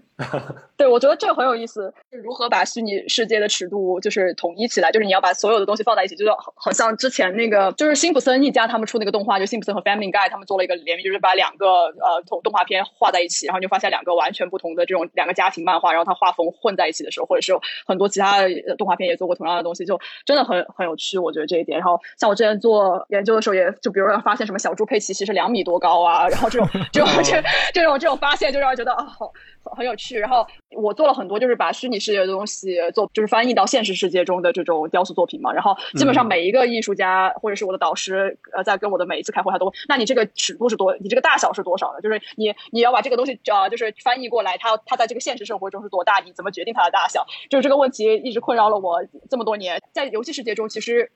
我们可以说它有自己特定的尺度，但是它这个尺度就像啊姚刚才讲的，非常的灵活，它其实是可以变的，就是它是服务于一种特定的目的，然后它是完全是灵活的。但是在现实生活中，你没有这样灵活的一个尺度，就是你的尺度至少一看它是从一而终的，就是或者是这种尺度是呃我们可以讲是 impose 在我们的身体上面的一种尺度。就比如说我们了解一个门，这个门就是在建筑设计吧，就回到建筑设计，这个门必须得啊。Three feet 就是宽，这个门得得就是我有一个尺度，它这个门有多必须得有多高，这个门必须得有多宽，它就是个非常，然后或者这个楼梯得有多高，就这个楼梯不能就是超过多高，但是在游戏里面就就这件事情是无所谓的，就是这个楼梯可以它想有多高有多高，或者它想有多窄有多窄，它可能更多的是服务于一种视觉上的体验，或者是服务它这个游戏的这个目的。然在现实生活中你没有办法做到这一点的，就是你还是要这种尺度或者说这种规则吧，就是。现实世界的游戏规则尺度是非常重要的一个点。对，而且游戏中很多时候你的视点也是可变的。那现实中它会根据你的人的一个透视的视点，你去做一些看起来特别雄伟的一些建筑的一种感觉。但游戏中可能你是一个，比如你是第三人称，对吧？或者说你在转动视野的时候，你会呈现出完全不一样的，可能会完全违背一种可能建筑师希希望传达给玩家一种体验。还有一个就是就是就没来的那个小王同学，上次我们讨论的时候，他提到一个我觉得特别好，就是机制设计的世界和。现实世界的一个区别，就是其实比如说我们在虚拟空间，其实他他举的例子特别好，就是外卖小哥之前困在系统里的人的那个例子嘛，就是说其实对于一个或对在一个算法构建的一个，比如说外外卖服务的小哥，他的手机上的程序里面，他里面所想象的那个虚拟空间，或是他给他设定游戏目的的这样的一个空间，它可能是相对来说是平滑并且绝对的。它只是只会计算你这点到那一点的一个交通，根据路径所走的一个直接距离，然后可能相对应的给你直接推算出来一个就是送的一个时间。那但是现实中我们知道它是非常复杂的，就你可能你地图上两点之间可能只有一米，但是你可能要转过好几个弯，你可能才能走斑马线怎么怎么怎么怎么过去。所以说，其实当我们现实生活的这种不平整性或者它的一个复杂性，在被一个虚拟空间进行一个映射和平滑的建模之后，它就会有非常非常多具体出现的问题。所以其实当你要把这两个空间给它拟合进行拟合或者进行一个重现的时候，通常会特别当这件事情涉及到人的时候，它就会变得呃就是非常复杂。嗯。所以姚是不是比较惨？就是听起来好像建筑是一个比较很现实主义的一个学科，就是它可能会不会在这个角度上，它离一些相对更特别的一些表达，或是一些更灵活的一些手法会更远呢？你自己觉得？嗯，对，这个其实就可以聊到游戏和建筑作为学科的一些可以可以对照的点吧。现在的建筑学给我来说，因为我也是一个刚从学校出来不久的一个人，对于建筑师来说，就是我们在学院环境和在工作环境里要面对的问题，其实差别还是蛮大的。我们也有经历过，就其实呃工作技能上的训练，但是本身我们在学院环境里讨论的问题和实际的专业环境里讨论的问题是不太一样的。这也是建筑学现在一个一个面临的困境，就是在学院里面，建筑学解决的是各种各样的社会问题，可能我们。希望把建筑学的边界向其他的社会学科延伸，但是在实际的工作里面，可能我们面对的可能是恰恰相反的情况，就是我们的边界是在向内坍缩的，就是我们能解决的问题越来越少，然后反而是。可能甲方的需求越来越专业化，他们越来越清楚自己要什么。我们能做的就是简单的空间服务这样子。很多人都讲说，现在的这个推动建筑学最主要的因素，可能就是这些游戏或者说是迪士尼这些他们的这种在影像里的这种建筑奇观，而不是建筑学本身。就这点，我觉得游戏很不一样。就是我之前听落日间的一些节目，我觉得很好玩。就是游戏这个行业本身其实非常年轻，它一诞生就是出生在一个后现代的一个讨论的语境里面。但是，就是游戏发展到现在，就特别是我听落日间的节目，我会感觉游戏整个行业好像还在经历一些一些前现代的讨论。就比如说什么是游戏，或者我们为什么要玩游戏，或者就如何定义一个好游戏。呃，虽然很多这些问题，嗯，在德里达之后，在杜尚之后，都是一些就是在对于其他学科都是不言自明的问题，但对于游戏来说，都是还在需要思辨的。但是游戏的这种困境给我的感觉是，它的边界现在是在不断的向外推动，以至于跟其他学科之间越来越模糊。它是一个占主导性地位的东西。然后建筑师和建筑学的作用可能是恰恰相反，就是它是一个向内坍缩的，越来越小。虽然我们经过了非常复杂的讨论，经过了很多个世纪的实践，但是我们现在掌握的语言似乎没有办法就是跟外部学科的变化接轨了。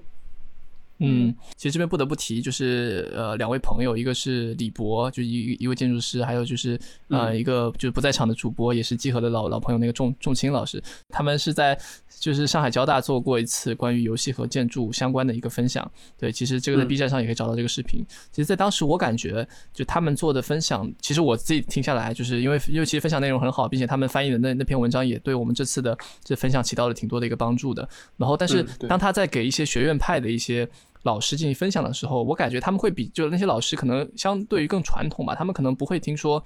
很多游戏的建筑，就是其实他在分享的经历感觉像完全想向学科里引入一个全新的东西，并且这个过程是会有一些战战兢兢的感觉。他会向老师解释说，我并不是说学生都不应该进接受接受什么建筑学训练，其他都应该去做游戏。他就提出这样的问题，说呃以后有的游戏会不会成为建筑师的一个。战场或者一个从业之道，然后他们就会问你是不是对现实空间失望了？你是更喜欢虚拟空间？想一想，我会觉得其实。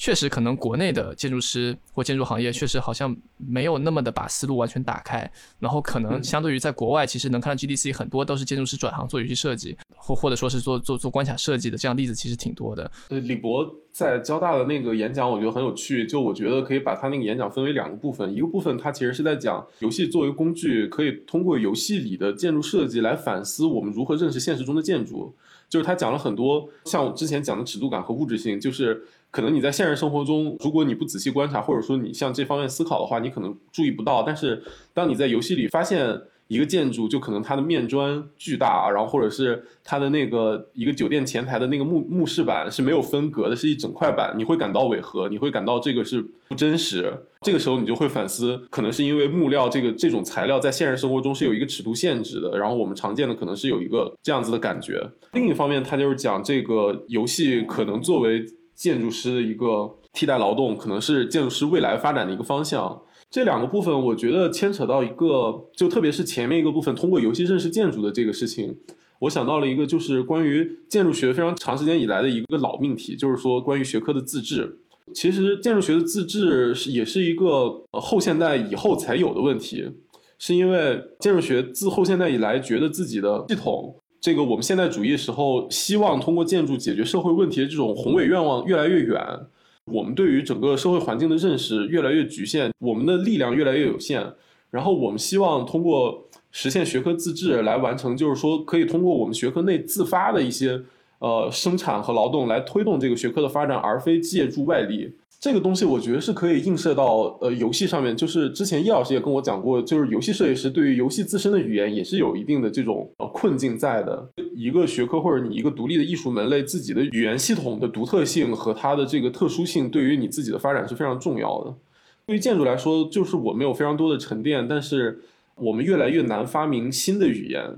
来适应现在的变化。然后我其实很很好奇，就是说在游戏里面。呃，游戏设计师面对的是怎样的一个情形？我感觉你刚才之前就前面说这个学科坍缩和扩张的这个点，我觉得特别好。包括你后面讲这点，就有点像，是不是这种感觉？就其实现在可能建筑学。它比如说我们出来建筑师，他能做的事情其实没有那么多。但是它依旧这个学科，它需要自己给自己构建更多的一些话语，以至于它这个学术生产可以一直进行下去。但其实在游戏中是一个相反的一个态势，游戏它可能最早就是一个和资本强绑定的，它对于现在的社会是一个可能突然涌现，在十年之内就突然翻天覆地变化，有大量急需思考和处理的问题。呃，这点反而是学界或是学科远远就没有来得及跟上的，至少国内是这样。所以你刚才说的，我我现在我可能会进行的一些这方面思考，也是从这上面出发的。所以其实。对我的感觉来说，中国的很多的设计师，包括游戏，或者说现在业内主要称之为游戏策划，他们其实大部分是这对这类的语言的思考是没有一些科班背景，或者是说是理论来源的，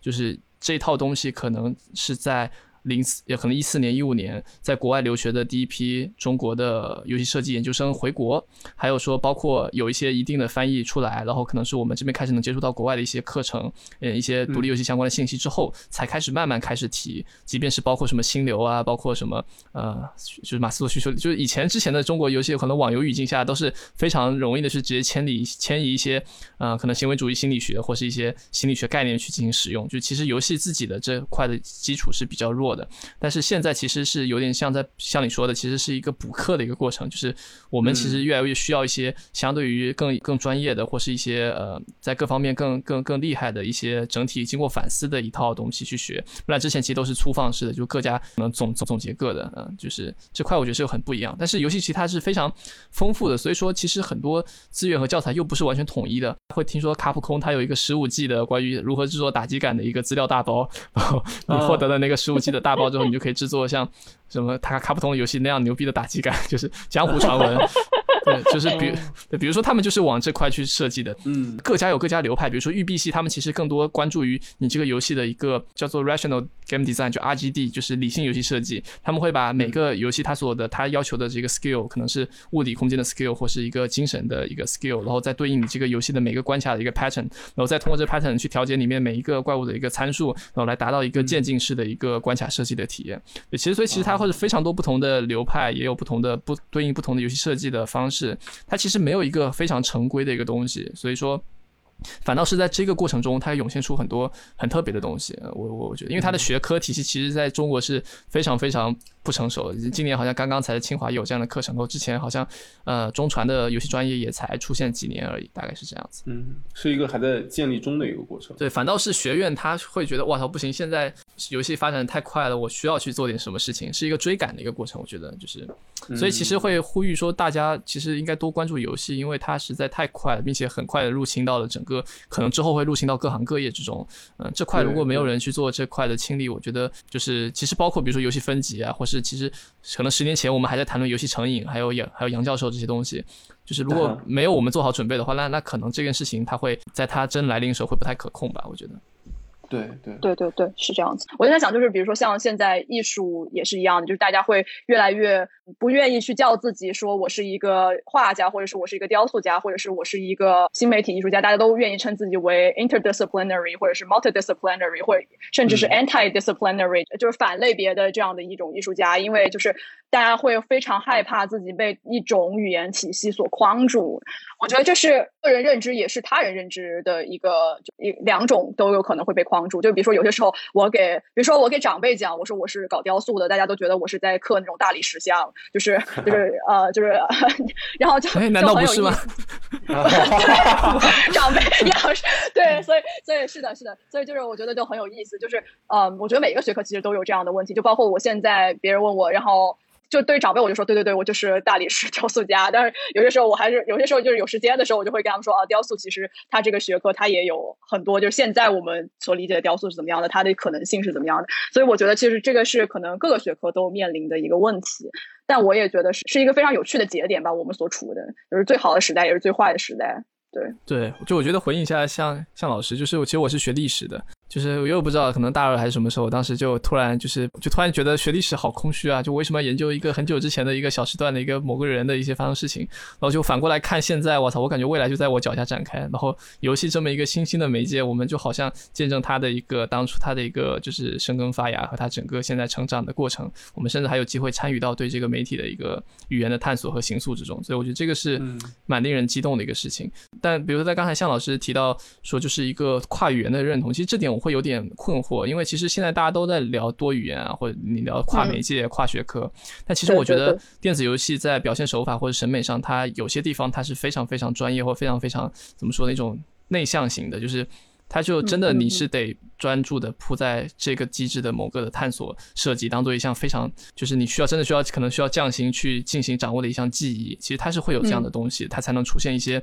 在深耕的品类出出来出现一些可以称作伟大的一些作品，但我觉得游戏还有保有这种可能在其他艺术形式中已经失落的这种传统艺术的就记忆方面的一种一种可能性吧。那我不知道是不是说在当代艺术情况下，这种它已经被这种现在所讨论的文本性啊、跨媒介性啊、当下性给破坏了这种对于传统这种记忆的一种掌握。自己来讲，我会认为我自己做的东西是雕塑或者是一个呃实体物件，是因为我自己是就像你刚才讲的，我非常重视就手上的这种制作，就是我的物品我要自己制作，然后我要去掌握这些技能，或者是我。认为实体物品有它存在的非常大的意义。可能我刚才讲的这种多语言，更多是一种认识论上面的多语言，就是确实是有这个问题。就是我们在讲跨语言或者跨类别的时候，大家就会觉得专业性被冲淡了。确实是，就是我们好像大家现在很多人都是斜杠青年，就是用一个嗯这种词语来讲的话，就大家好像什么都懂一点，但是其实每一个东西都不是很精通。听起来像在骂游戏设计师和建筑师。没有没有没有没有没有没有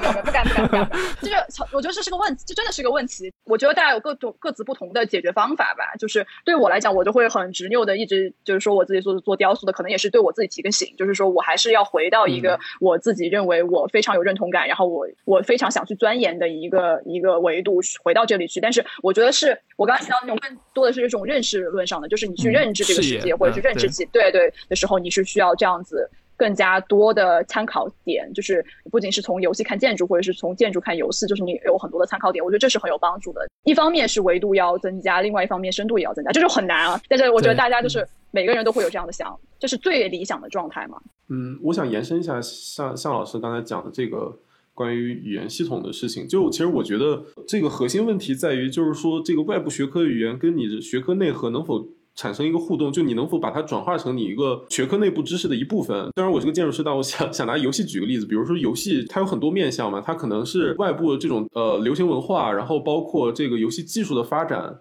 都会通过就是游戏设计师会捕捉到这些，然后把它转化成一个呃新的玩法或者互互动方式，转化成为他们游戏自身语言的一部分。建筑并不是说希望可以跟外部的这些学科隔绝，反而是希望它可以找到一个互动方式，就是说可以吸纳外部学科的这些知识或者说是进步，然后来转化成自己的一部分。建筑学的问题就在于这个转化的过程是非常困难的，不像游戏那么有生命力。如何真正的能够消化东西，而不是说把它拿来做，只是作为一个背书，或者是作为一个。故事就是一个 讲故事，对对对，讲故事的工具。对，呃，其实我刚才是突然想到了这个城市罐头和落日间的一个很好玩的对比。我们当时做这个电台的初衷，是因为觉得不管是学术还是行业，一个历史这么悠久的学科，在现在特别是中文环境里的这个。面向大众的建筑批评，或者说是这种城市讨论是非常少的，是缺位的，所以我们希望补上这个空缺。叶老师他们想做的，我觉得恰恰是相反，是这个游戏文化作为现在大众流行文化的一部分，是被广泛讨论的，但是就是。这种业界或者说是这种偏学术向的讨论是缺位的，嗯，是一个互补的关系，我很好玩。就是我觉得你这么一说，其实我突然对自己稍微有了点定位，还挺好的。我本来都我我我才刚发了一个年篇年年终的一个总结，我都不知道，我其实不太知道洛金到底是是在做一个什么东什么样的一个，就是能直接下定义的东西。对。回到刚刚要讲的这种消化和转化、这种翻译的过程，我在做艺术的时候也会有很多这样的问题，就是特别是我在借用一些其他学科的语言的时候，或者是我在借用其他世界的语言的时候，我也会作为一个 不搞建筑，之前在搞建筑，建筑的语言我是怎么翻译到我的这种艺术作品中来的时候，我也有很多的矛盾的点，就真的是很难的一件事情，因为嗯，不仅仅是嗯它本身这个翻译你要翻得多深，你呃另外一个就是说你这种语言。体系它有不同的评价体系吧，可以这样说，嗯或者是大家会有一种预设的一个 context 也好，这样讲，就是比如说呃一个人他到一个。艺术馆的时候，他就会想，那我看的就是艺术，或者是一个人玩游戏的时候，他就他就预先就有这样的假设了。那么你这个翻译面临的问题不仅仅是第一个是我怎么有效的去使用这种语言，第二个就是我如何去打破大家的固有印象，或者对这个语言固有的一种理解吧。我在想，所以就是就是很难，我觉得确实非常非常难。但是可能从一个更加乐观的角度，或者是我觉得可能作为作为艺术家的话，我们会有这种特权吧。就是我一直觉得，就是我们可能可以更自由的去采用一些语言，可以更自由的说我是业余的，可以呃 很很很开心的说我是一个业余爱好者。我啊，我这一点我觉得叶老师在之前的呃落日间的节目中也有提到这个业余的这种态度。就是我觉得可能作为艺术家和尤其是智慧建筑不太一样的，就是我们可以很有特权、很自由的说我们是一个业余爱好者，就我们不用去假装我们是一个专业。当然，就是很很多人会可能会被冒犯到被我刚才这句话，就是大家说我是专业艺术家什么。但是我个人的话，我对我自己的定位一直都是，我希望自己是一个业余，是一个很多事情的业余爱好者。对，嗯，哎，我觉得这个很好玩，就是这个其实中间有一个很大的差别，就是呃，游戏设计师和建筑师。还需要面对，就是除了学术环境之外，还需要面对一个 professional 的一个就业环境，就一个行业的环境。但是艺术家可能就非常的模糊，艺术家本身就是一个在我们看来一个相对理想的工作状态。你是一个独立个体，就是你，比如说不会卷入到在一个权力关系里面负责的一种扮演一个特定角色的这种状态。其实还是有的，这个就是其实每个行业有不同的行业生态吧。就是说你、嗯、呃，就是你和你的这个资本的绑定有多深，或者是你跟你的 context 的绑定有多深，或者就是我们本来就有的固有的这些形式的语言。所以我觉得这是一个很好的点，就是可能看要靠看个人去怎么去对它进行一个理解吧。对，我觉得是不是，如果你是完全可以独立工作的话，其实你相对来说可以更容易把自己放在一个合适的一个位置。但比如说建筑师这种可能会比较难。但其实比如说艺术家他也有那种混圈子，或是和各个的就是 B 方或是和品牌合作的强合作的艺术家，也有那种可能就是收入比较低的那种独立艺术家，对吧？或者自己想要去做点东事情的。那这是都是一个职业选择的一个发展。但你刚才其实讲到那个人人都游戏设计师，我我其实想到的是说，就是是一个积极意义上的一个想象啊，就是说其实因为其实确实现在非常多的好的游戏，其实包括 DOTA 对吧？嗯，就它它其实也是来源脱胎于游戏的 mode，包括很多地图编辑器，很多有玩家他们反而是因为他们是用一个业余的爱好去创作，可能所以说刚才其实向老师说到这个业余问题，比如说可能斯蒂格勒他就会觉得现在这个时代就只有业余爱好者才真正有爱，嗯，就就就专业的可能他们就只是觉得这个好好像有点意思，对，但是他们可能很多玩家他们真的会做出很多很好的内容，并且其实现在在网上很多传播的很好的内容也都是一些纯玩家去自自发做的研究去写的，呃，所以我觉得这点其实。嗯，人都是游戏设计师，在我看来，它并不是一种可能就业危机的一种态势吧，反而是一种这个媒介充满热情的一个体现。嗯，但然后你之前其实说到一个其他领域的语言在现有领域的一个转译的，或者这个角度来说，我就想起来，其实当时那个就是安德烈巴赞在那个《什么是电影》里面讲，其实他最早就是从小说改编电影这个话题去聊起的。他其实聊到很多，比如说你小说里面的一句话，比如说你这这这个什么这个旁边外面雨下的很大，沙沙什么这个雨就好像什么一样打在玻璃上这样一个东西，它的电影原理是怎么去转译的？是从其实很多的电影改编，可能相比于最早可能你就舞台剧加念剧本，那可能你念小说可能是一个最拙劣的改编。他就说，其实很多艺术家他们会用一些，比如说那个乡村教师日记那篇那那部电影里面就有提到这个东西。就我觉得其实很多现在的游戏，它对于电影语言，它是非常受到电影语言的影响的。就是很多时候我们对应的电影东西，它就是非常好的过场，质量很高的一个剧本，呃，质量很高的对话，对吧？很多时候我们是直接对应下来，并且我们会吃这套，因为我其实我们的视觉经验是和电影是还有电视这类东西是联系在一起的。但其实其实那些所谓之前发展的这种三 A 或者这种单线性的这种三 A 游戏，就它其实还是在大量的借用一些传统语言的一个媒介。所以我们有时候会说游戏是第九艺术，然后很多人理由是说游戏最牛逼的地方就是它能把八大艺术的东西都塞进来哦。但其实这点其实是一件。非常不好的事情，因为当你直接去挪用对方呃之前的八大艺术时候，说明其实你在你自己上没有任何的创建。嗯，其实所有的你在挪进来的时候，你都会经过一个 recreation 的一个过程。他们在你这边，呃，媒介它这种新媒介是对以前媒介一种再媒介化 remediation，在这个过程中，你一定要有自己的一种语言的一个探索，或是自己一种处理方式探索，你才能成为你自己所独有的呃的一个特性啊。这个就跟上次我们讨论到那个格林伯格的现代主义绘画那种反思是一样的，我觉得。嗯，所以其实在这个角度上，游戏还是在一个很初期的一个语言探索的一个阶段。但是我觉得，就设计，我现在设计或是思考一些机制的体验上，它在以非非常快速的速度被各种设计师就是去占领。我觉得它就像这个占坑一样。我不知道你们创作艺术有没有这种感觉，就是比如说当马里奥他把就是跳就是跳跃往上可以顶双块，往下可以踩怪物这件事情，他做出这个机制之后。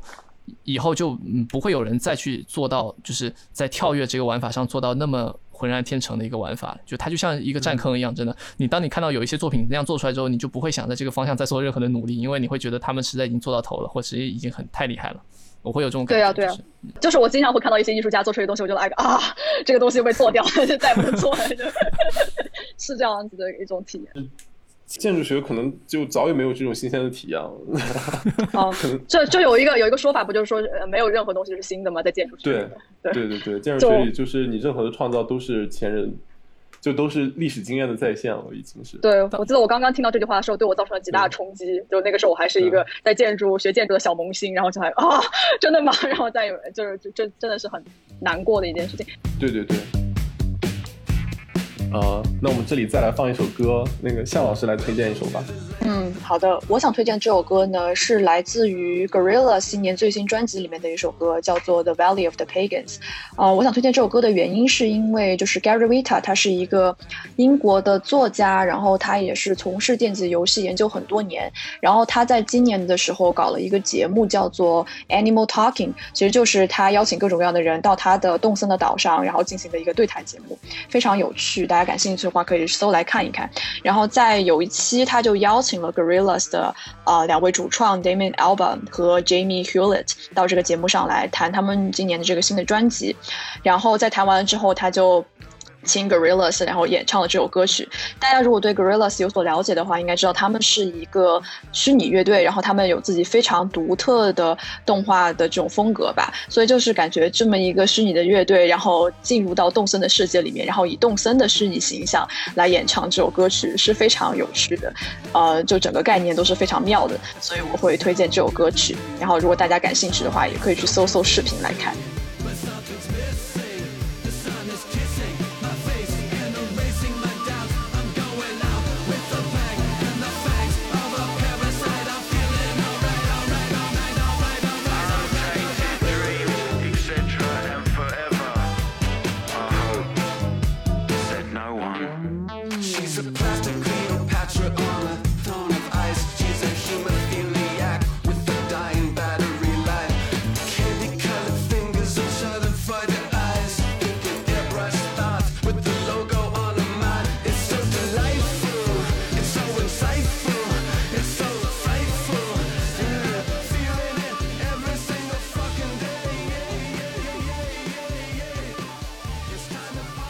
其实有点想回到，就是刚刚叶老师讲的那个玩家的那个 mod 的那个问题上面，也可以回到刚才叶老师之前讲，就是为什么我们需要对于这个游戏的学术讨论，或者是我们对于游戏不仅仅是内容上的认识，更需要对这个媒介有很多认识吧。然后刚才叶老师有简短的提到分级的这个问题，呃，我觉得因为你必须要对这个学科、这个媒介有一定的认识，你才能知道它的一些问题，然后你就是能够为这些问题做出一些准备。就是比如说像玩家 mod 之前，因为我研究的不就是玩乐和劳动之间的关系嘛，然后嗯，所以就读了一篇文章，是那个 Julian Conklin 写的一篇文章，叫 Precarious Play Labor Labor，就是呃危险的玩乐劳动力。然后他其实在里面就是研究了这个 mod 这个 modeler 这个群体。然后他的意思就是说，就是这些 modeler 他们去做了这些以以这种玩乐或者是以他们自由的创作，就是或者是他们认为就是很这件事情就很有趣，然后进行了一些创作。那这个创作会被这个这个产业所利用，就是把它们变成一个就是可金钱价值的一些东西吧。所以他们其实就是在质疑说，这个东西是不是就违背了这些 modeler 的初衷，或者是他们是否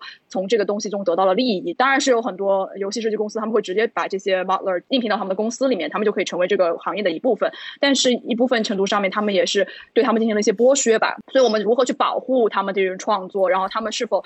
保有他们自己的创作的自主权，或者是他们是否在自己的创作上面，或者他们是否在意这件事情吧？就是有些时候可能 model 自己并不并不是很在意，然后这些 scholar 在旁边说啊，你们太惨了，你们怎么 就被剥削了什么的。但是我觉得他们就是办，有些时候他们没办法意识到这个问题，或者他们无法知道自己在这个庞大的系统里面到底从处于一个什么样的。位置的时候，我觉得其实是蛮危险的。所以我觉得就是为什么游戏行业需要这样的学术讨论，嗯，是很重要的。然后我觉得这一点其实对于其他学科也有很多的积极的意义，就是我们在看到一个新的学科在进行这样的讨论的时候，其实其实是让我们去反思我们可能已经忘记了的这些讨论。就可能在建筑里面，我们也看到剥削实习生啊这种事情常常存在，然后天天就叫你用爱发电啊，然后就呃嗯，就是这种问题其实一直都存在的。然后我觉得其实这可能也是作为一个学科讨论的一个积极的点，就是它不仅可以让本身的学科去建立一种新的认识论或者是价值体系，然后它也会让其他的学科从在这样的讨论之中获得一些新的启发吧，就是或者是去找寻我们已经忘记的一些讨论，或者是我们已经放在脑后的一些讨论。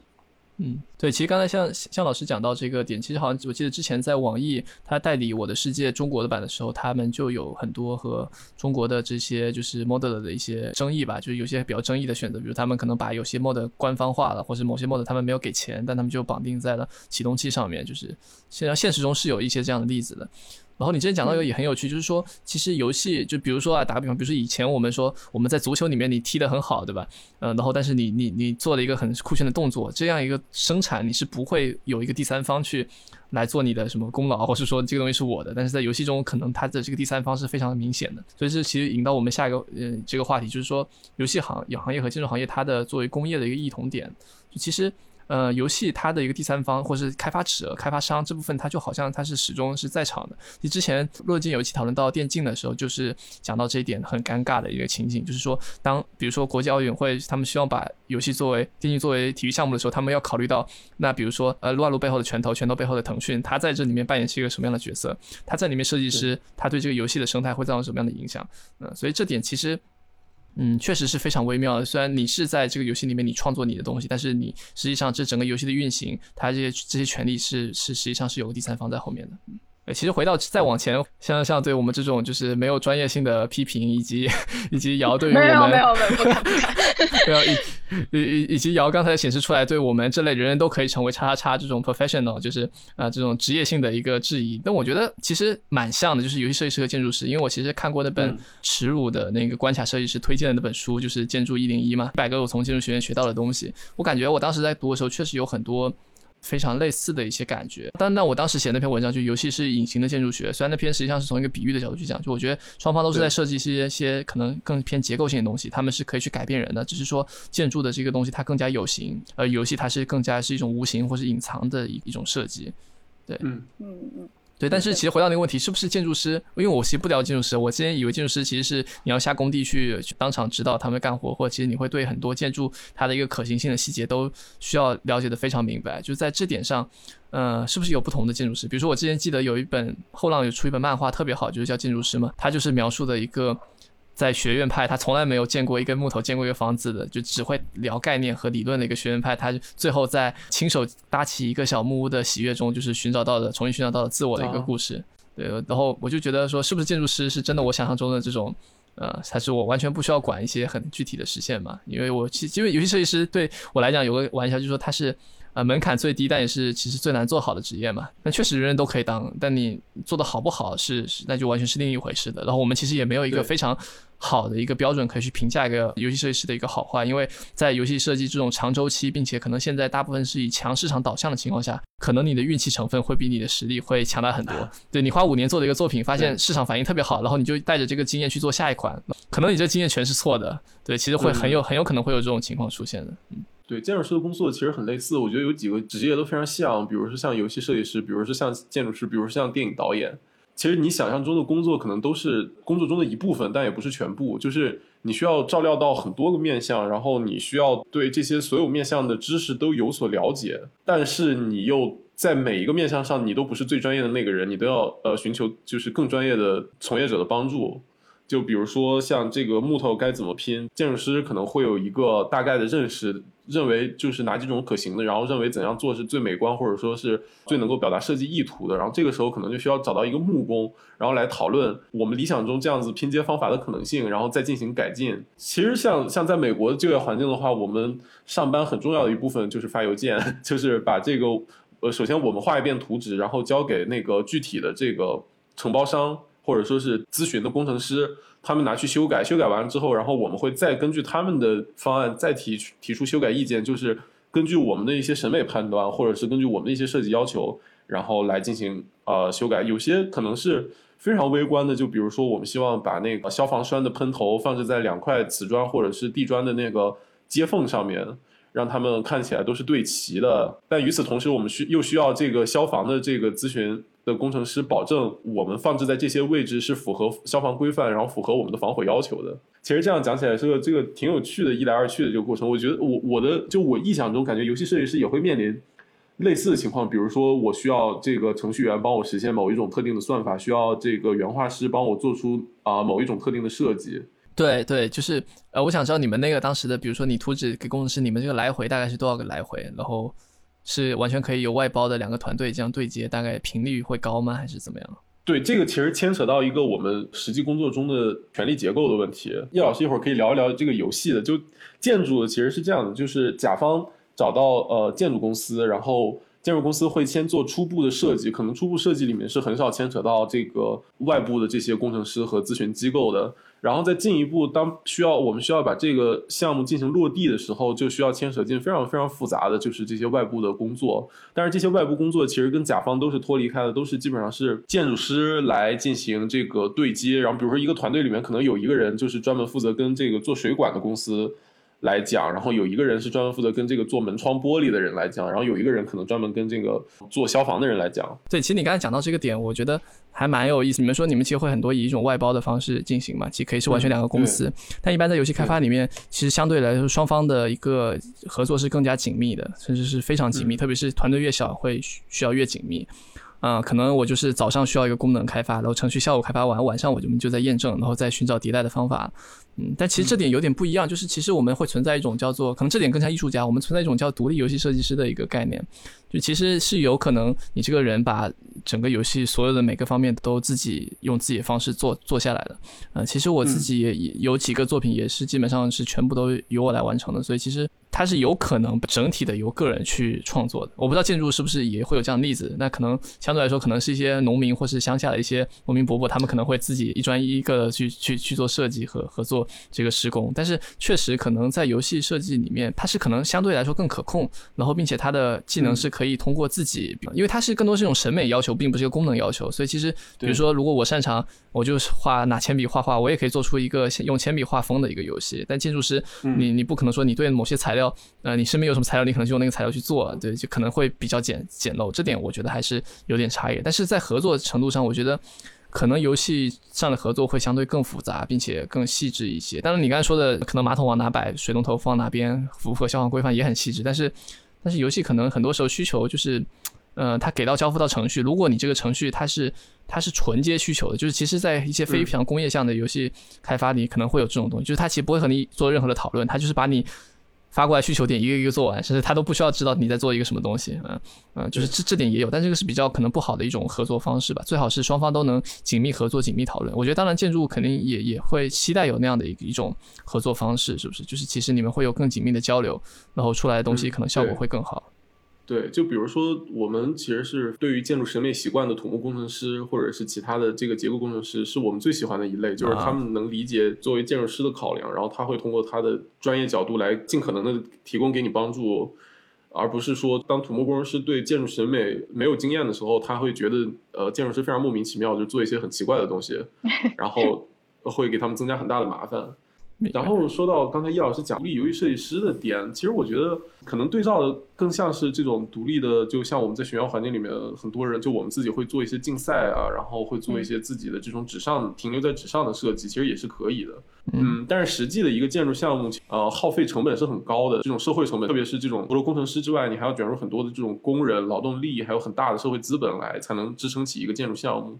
我觉得与此做对照的话，可能像三 A 游戏或者是比较大型的独立游戏来作为对照更合适。就其实这个我我蛮想聊一聊，就是像呃建筑师是一个就建筑建筑行业是一个很典型的这种甲乙方的这种权力结构，就是说呃建筑师要统筹其他各个专业的呃这个设计，但是总的来说我们是需要对甲方的需求来负责的，我们需要回应甲方的需求，然后来实现他们的一些。啊，愿望和想象。那么，就我我很好奇，其实，在就游戏设计师在这个呃工作环境里是一个怎么样的？就是说，你们需要对发行商或者是需要对股东什么的，需要非常仔细的回应他们吗？还是说，其实你们在这个一定范围内还是有很大的自主权的？嗯，通常如果在商业游戏中，你这个甲方可能就是 KPI 吧，就是就是我要求这季度你能赚到多少个怎么样的一个利润。简单，就是老板，老板希望你做什么样的一个品类，然后你可能会在这个品类下你去做你的一些探索，以期能达到他给你定的一个工作标准。呃，但是其实，在一般的，比如说，可能你是一个创业团队，你是个独立工作室，甲乙方通常是同一个人嘛，就是你是主设计师，但你可能也是这个工作室的负责人。那这个时候，你可能就是你会按照自己的想法去做，然后同时，呃，你就是这个权力关系可能就会更简单，其实就是你为自己做做东西的一个状态。对，但是其实小岛修夫这样是吧？对，但我觉得对对，但其实小岛修夫，我觉得我也不太，我其实在这个角度上不太了解他，因为其实他是一个相对多人的一个工作室，但是因为他自己有非常强的一个能力和决策力，所以其实他和那种对它和可能育碧啊或者这种大厂还是有点不太一样。对，然后但你比较有趣的是，可能是呃这个乙方和就是建筑师和你们的所说工程师或是真正施工的这个工人啊、他们之间的关系，你们可能是一个瀑布式的，嗯，可或接近瀑布式的，嗯。但是其实，在游戏里面，策划经常被怼到是一个，就是一个，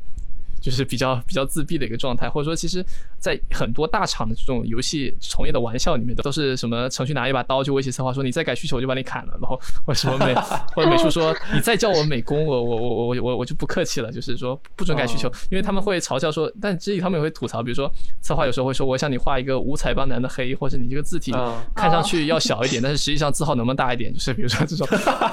这种神奇的需求，就会成为业界的一些比较搞笑的一些这种梗吧。嗯嗯，对，然后所以策划很多时候就是他是要去可能要处理好团队关系，要去讨好一下美术和程序，以防他们不干活。对，那可能对这点比较不爽的策划，可能就自己就自己学程序和美术了。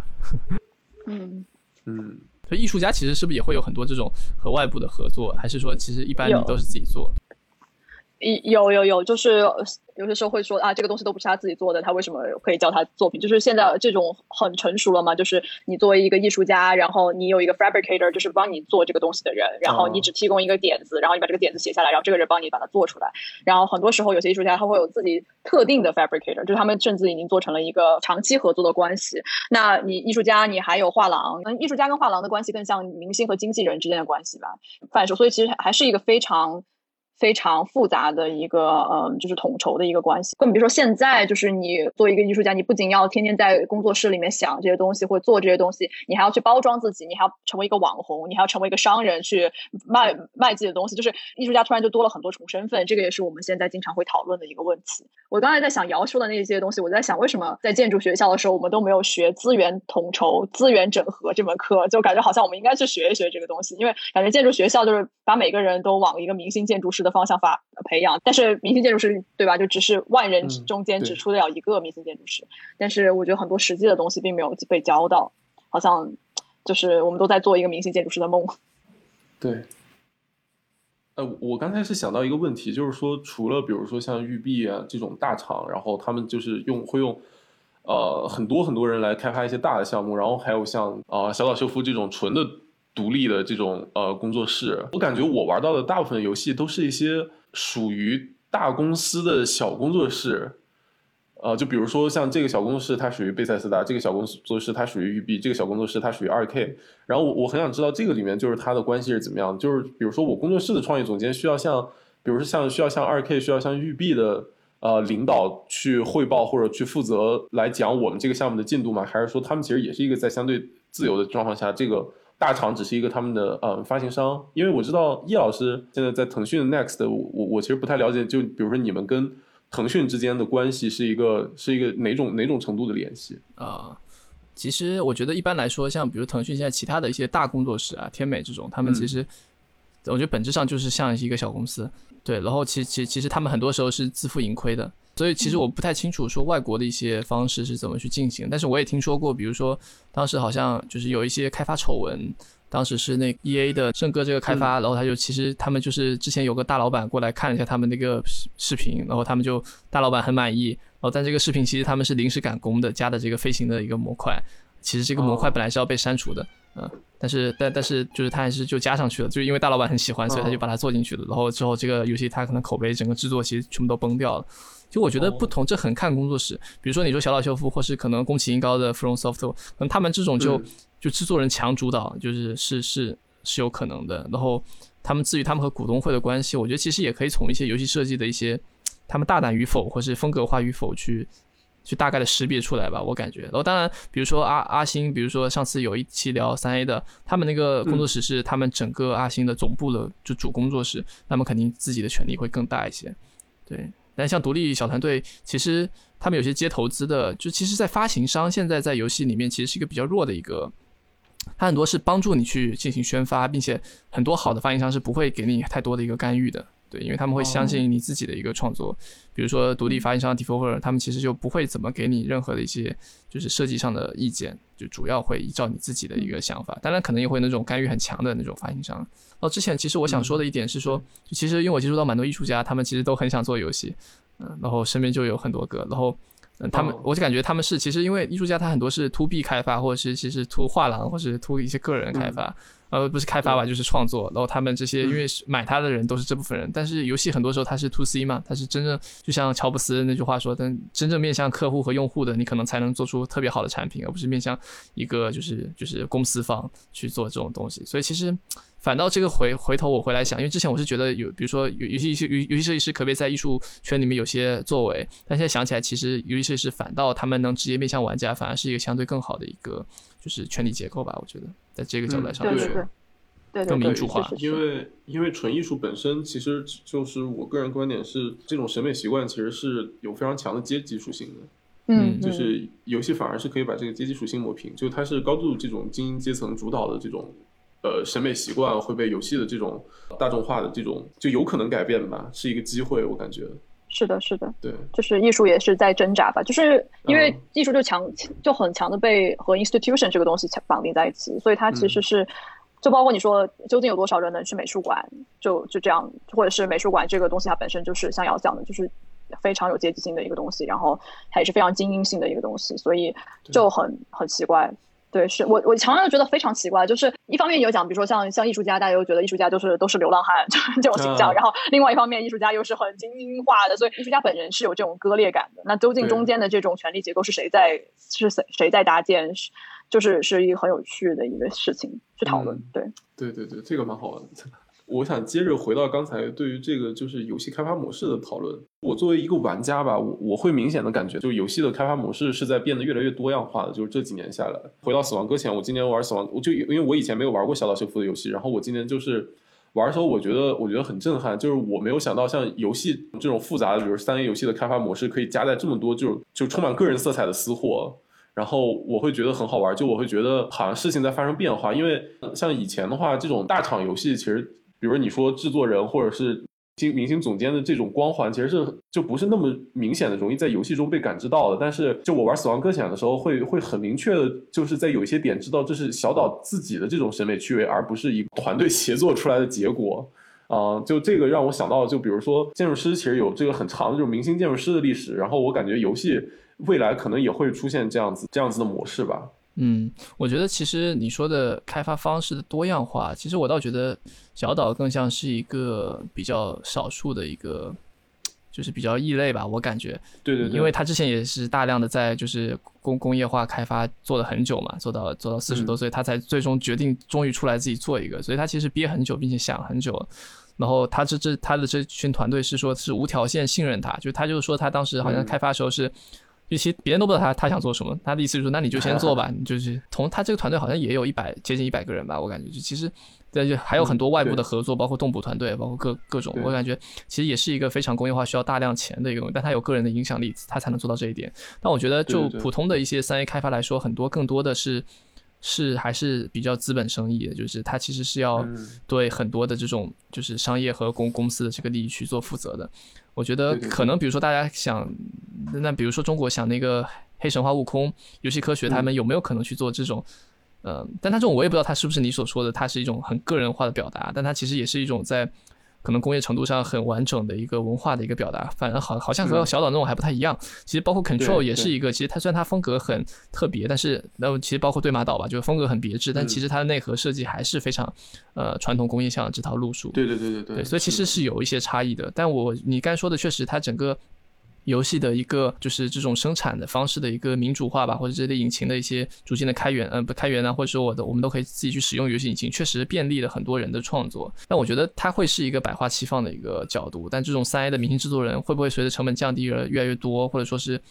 更多有这种新的明星制制作人出现？我觉得还是也是蛮值得期待的。嗯。嗯，对，就叶老师刚才聊的那个开发民主化，其实我觉得我觉得很好玩，就是还是回到我们最开篇讲的，就是建筑学的这个纸上建筑的问题。现在的游戏的开发工具其实是越来越容易被我们使用，就比如说，当你掌握了一个三 D 的游戏引擎的话，可能你用那个引擎里现成的素材，可以很快的拼一个这个三 D 游戏出来，但可能不好玩，但确实可以用。我就在想，这种工具的民主化是不是有可能成为一个机会？就包括是呃，不管是对于游戏的开发者也好，或者是对于建筑师进行一些这种就是在游戏里面的建筑实践也好，啊、都是一个很有趣的事情吧。对，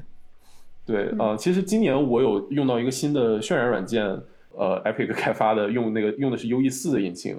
然后可以非常快速的渲染动画和那个竞争的呃画面，就其实是其实是一个降维打击，就是当你用这种呃非常成熟的游戏渲染来做这种呃建筑表现的话，它的速度比以前就我们传统的软件快的。快了非常非常多，然后也能达到一个非常不错的呃画面的效果，这是今年的事情。而明然然后明年不是又要发新的那个虚虚幻五嘛？嗯，我是感觉，虽然就是整体的游戏开发的这种啊、呃特效啊什么的，就这种技术提升的边际效益在收窄，但是他们现在慢慢的开始反哺其他的学科，就是他们开始慢慢的就是下来变得越来越民主化，越来越容易使用。然后可能对于像向老师这种艺术家来说，也是一个就是可以使用的工具。呃，我在那个 Instagram 上关注了几个艺术家，他们在疫情期间就也是做那种呃数字化雕塑什么的，他们有做很多就是在就那种在画廊里面的渲染图，然后非常好玩。就他们评论第一条总是问，就会有一个朋友在底下问说你这个是渲染还是真的？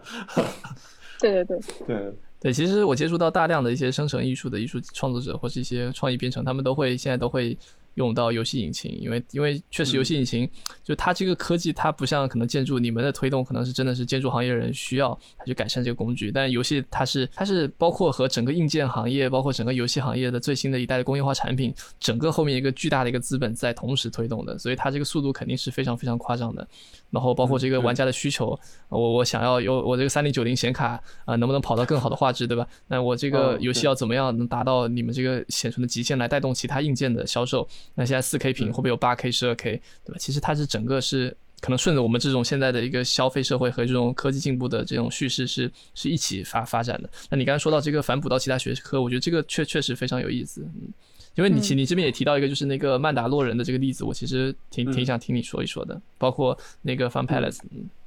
对对对，就是我之前看那个迪士尼拍的新的那个星战的电视剧，那个曼达洛人，就是他他们也是通过用用那个 UE 四引擎，然后来进行他们那个场景的拍摄。大概的技术就是说，他们在一个大的摄影棚里面用环形的屏幕搭了三个小的摄影棚，然后它这个摄影棚的环境就是一个一个圆柱体，大概一层多高，除了地面，你那个四周加上那个天花板都是屏幕。它是通过就是 UE 四里面的实时的建模和渲染来虚拟出一个这个三维的环境，然后再通过一些简单的布景，就让这个演员在这个棚子里面演出，然后同时可以得到一个非常真实的光线环境。因为它那个屏幕的亮度非常高，然后比如说你穿的是那种星战里面那种金属的盔甲什么的，那个可以得到一个真实的呃光线的反射，就是物理光追。它的这个它的这个环境，因为是电脑实时生成的，所以随着镜头的移动，你其实是可以像操作游戏一样来移动你的整个场景。然后他们甚至还可以通过一些错位的方式，比如说你是一个宇宙飞船，然后可能棚子里面只搭了舱门的这个部分，然后在后面的屏幕上面把那个飞船后面的主体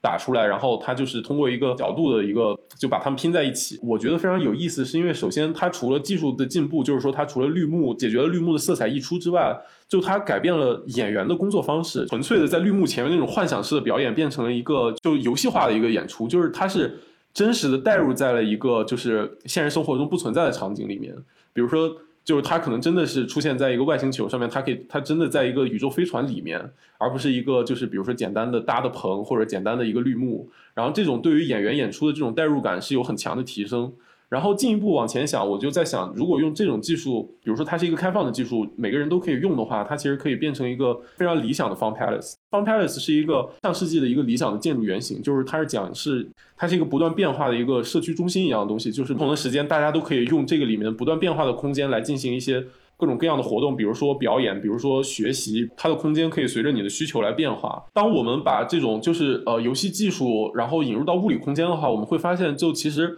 我们并不需要建筑技术的进步来来来实现这个事情，我们只需要比如说一个只要足够大的空间，足够灵活的空间，然后有一些这样子的影棚。然后影棚里面的环境，我们可以通过就可以可以按照我们不同的活动的类型来设定他们的背景和环境，甚至我可以自己建模来模拟里面的一个室内环境。就这里可能建筑师的作用就是只需要把我的一个这个数字化的一个建筑模型导入到这个环境里面，就可以让你们身临其境。就比如说，我们可以在一个就是真实的一个古代英国的这个宫廷里面演演莎士比亚，比如说我们可以在一个假的这个农场里面学习就怎么认动物。突然意识到可能。呃，物理空间跟这种虚拟空间的边界是非常脆弱的。进一步引申，就是建筑师的工作边界突然被扩展了，突然变得有了非常多新的可能性。就是比如说，像在现实中，我们很难规范人的行为。比如说，我们要要遵照真的很多这种现实的考量，我们需要防火，需要啊有卫生间，呃，需要有疏散的要求，比如需要各种各样的东西。但是在这种这种模拟的空间里面，我们可以设计空间互动的机制，然后我们可以设计你在里面的身体感受，我们可以。呃，这种尺度感和这种你对身体性的认知都是可以被设计的。这个时候，可能建筑师的角色就会跟游戏设计师的角色重合，然后游戏设计师的角色也会被扩展。这个是我对这个技术感觉兴奋的一个很重要的原因。就它可能比 VR 还要往前一步的是，你是可以跟一边跟人交互，一边跟虚拟环境进行交互的。嗯。就我刚突然脑袋中跳出来的不是一个非常好的一个未来，反而是黑镜里面的那个，你被关在一个小盒子里，然后给你看一些好像很美好的东西，然后墙壁后面有有非常呃壮阔的景色，然后其实它就是一面屏幕。嗯，对对对，我也有同样的感受吧。我觉得就是工具或者科技，就包括我在我自己的创作之中也用很多 digital fabrication 的这种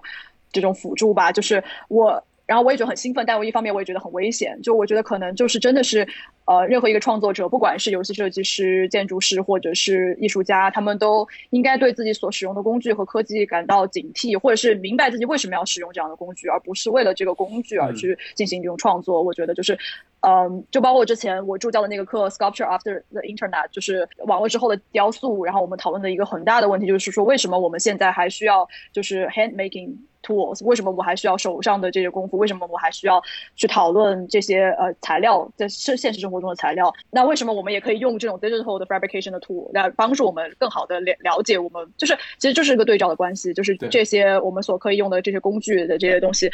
其实我觉得那个课很有意思，就是我们想是在帮助每一个在那个课里面的学生，他们自己去，相当于是发展他们自己的工具箱吧。就是我们不去限定说你得百分之百你是 digital，或者是你百分之百是 physical 的。那么我们就是说，希望你能够自己根据你自己的作品去判断说你需要多少这样的配比。就有些人可能他需要百分之九十的现实的工具，那他只需要百分之十的 digital，或者有人就说那我不要，我就是我的雕塑就是完全存在于电子世界里面。那么我们也。说那这样也非常好，就可能那门课更多的就是讨论我们对工具的使用和我们对工具的理解吧，更多的是。嗯，对对对，这个我觉得其实牵扯到一个伦理上的问题，就比如说像像建筑学的伦理，就是觉得真实性的表达是好的，然后这种呃矫饰的或者这种造假的是不好的，然后可能这种这种伦理问题在古典时代从来就不是问题，因为它的结构就得那样，然后它可能就是需要一个柱身，然后柱头来表达这个力的传递。但是在现代建筑出来之后，这个就变成一个问题，就是说你的立面跟你的结构可以完全脱离开，你的立面就是变得自由了，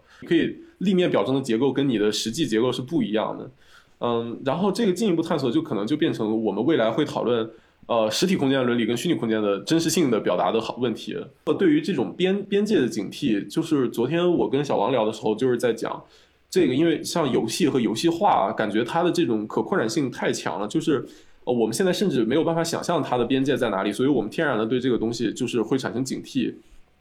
就是它可能入侵我们生活的方方面面。就是我们从建筑学考虑的话是这样子，就我很想知道叶老师如果从游戏设计的角度是怎么想的，就是你们会排斥这种啊没有边际的技术进步吗？还是？嗯，你你说技术进步还是说游戏化那个角度都有吧？啊，对对，其实我觉得作为一个我自己，其实相对来说，我对这种技术进步，我自己不也是有，就其实有点像向老师，其实我会比较警惕，并且其实因为我不是那种特别喜欢这种新奇感的人，其实也就就有点像我在洛间有采访过的一位叫郑达的艺术家，他的工作室叫做叫做 Low Tech，就是是低科技艺术，他希望我们使用的工具是可控的。其实也只有在可控范围内，你才可以去探索这个东西的语言嘛。不然，如果你在使用它的时候已经精疲力竭了，其实你就是在做一件纯新奇的或者一个纯高科技的一个东西。所以他们也在批判很多现在艺术展就完全变成了科技艺术展，或者就是只是一些新奇的这些东东东西。呃，但确实有很多，我觉得我认识到很多人，他们对技术的想象是在于说，他们脑袋中可能是有一个全真的一个世界的一个想象，就他们是一种纯真模拟的一种想象。所以当他看到虚幻五的时候，他们觉得特别特别激动，然后他们觉得。呃，可能未来的那种脑机接口，或是那种真的那种呃，就是非常拟真的多现实宇宙啊、元宇宙类似这样理理念的未未来就要到来，他们可能会为那个那那样的一个事情会会很激动。其，但其实我自己会觉得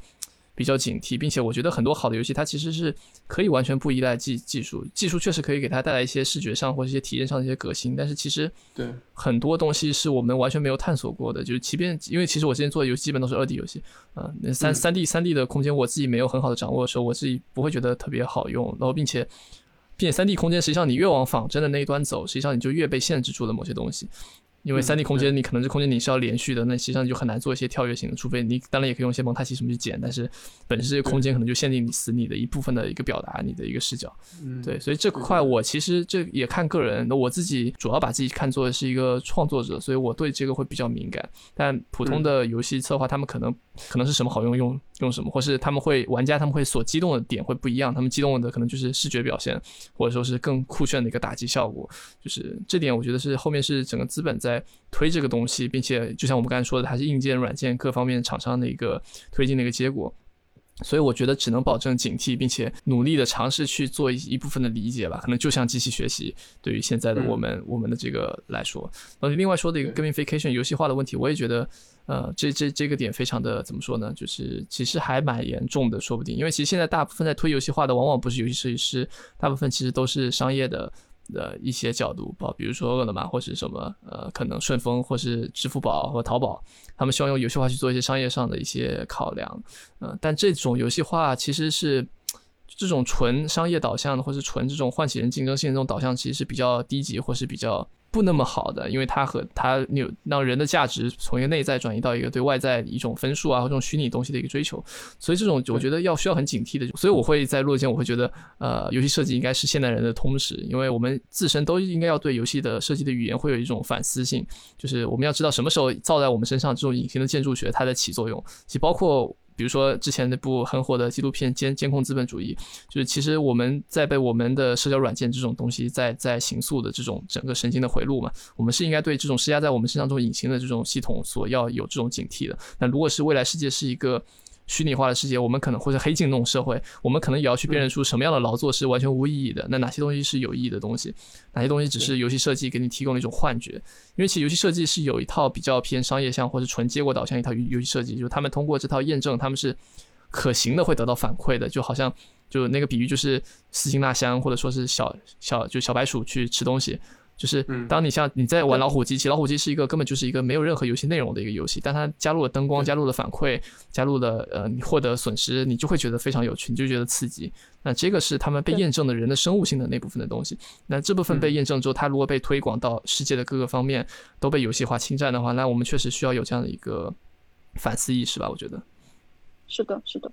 叶老师提到一个很重要的点，就是快和慢吧，就是我们身处一个特别特别快的世界，那么可能我们的思考也变得非常的快。就是我觉得，就是游戏化这个东西被提出来，当时就是说，那游戏化它可以让我们枯燥的工作变得更加的好玩，更加的像游戏一样。那么它是否可以很有意思？就是呃，是叶老师他们目标可能是跟叶老师刚才讲的反面，就是他想把这种外部的这种。刺激的因素变成一个内化刺激因素，但是其实我们后来发现结果是反面的，就是变把一个内化的东西反而变把它转化成外化的一个东西了。他所追求的更多的是一种我觉得非常快速的反馈和快快速的提高，但是他没有想到一个很长久的一个一个问题，比如说就是像我们之前也聊过，嗯，就是韩炳哲他的那个倦怠社会里面有讲过，就是这种新的剥削逻辑，因为游戏化，因为这种呃自我剥削所带来的这种危害，所以我觉得就像他在那本书里面讲的，我们。如何去解决这个问题，可能无聊或者是沉思，变成了一个我们首先需要所做的第一步吧。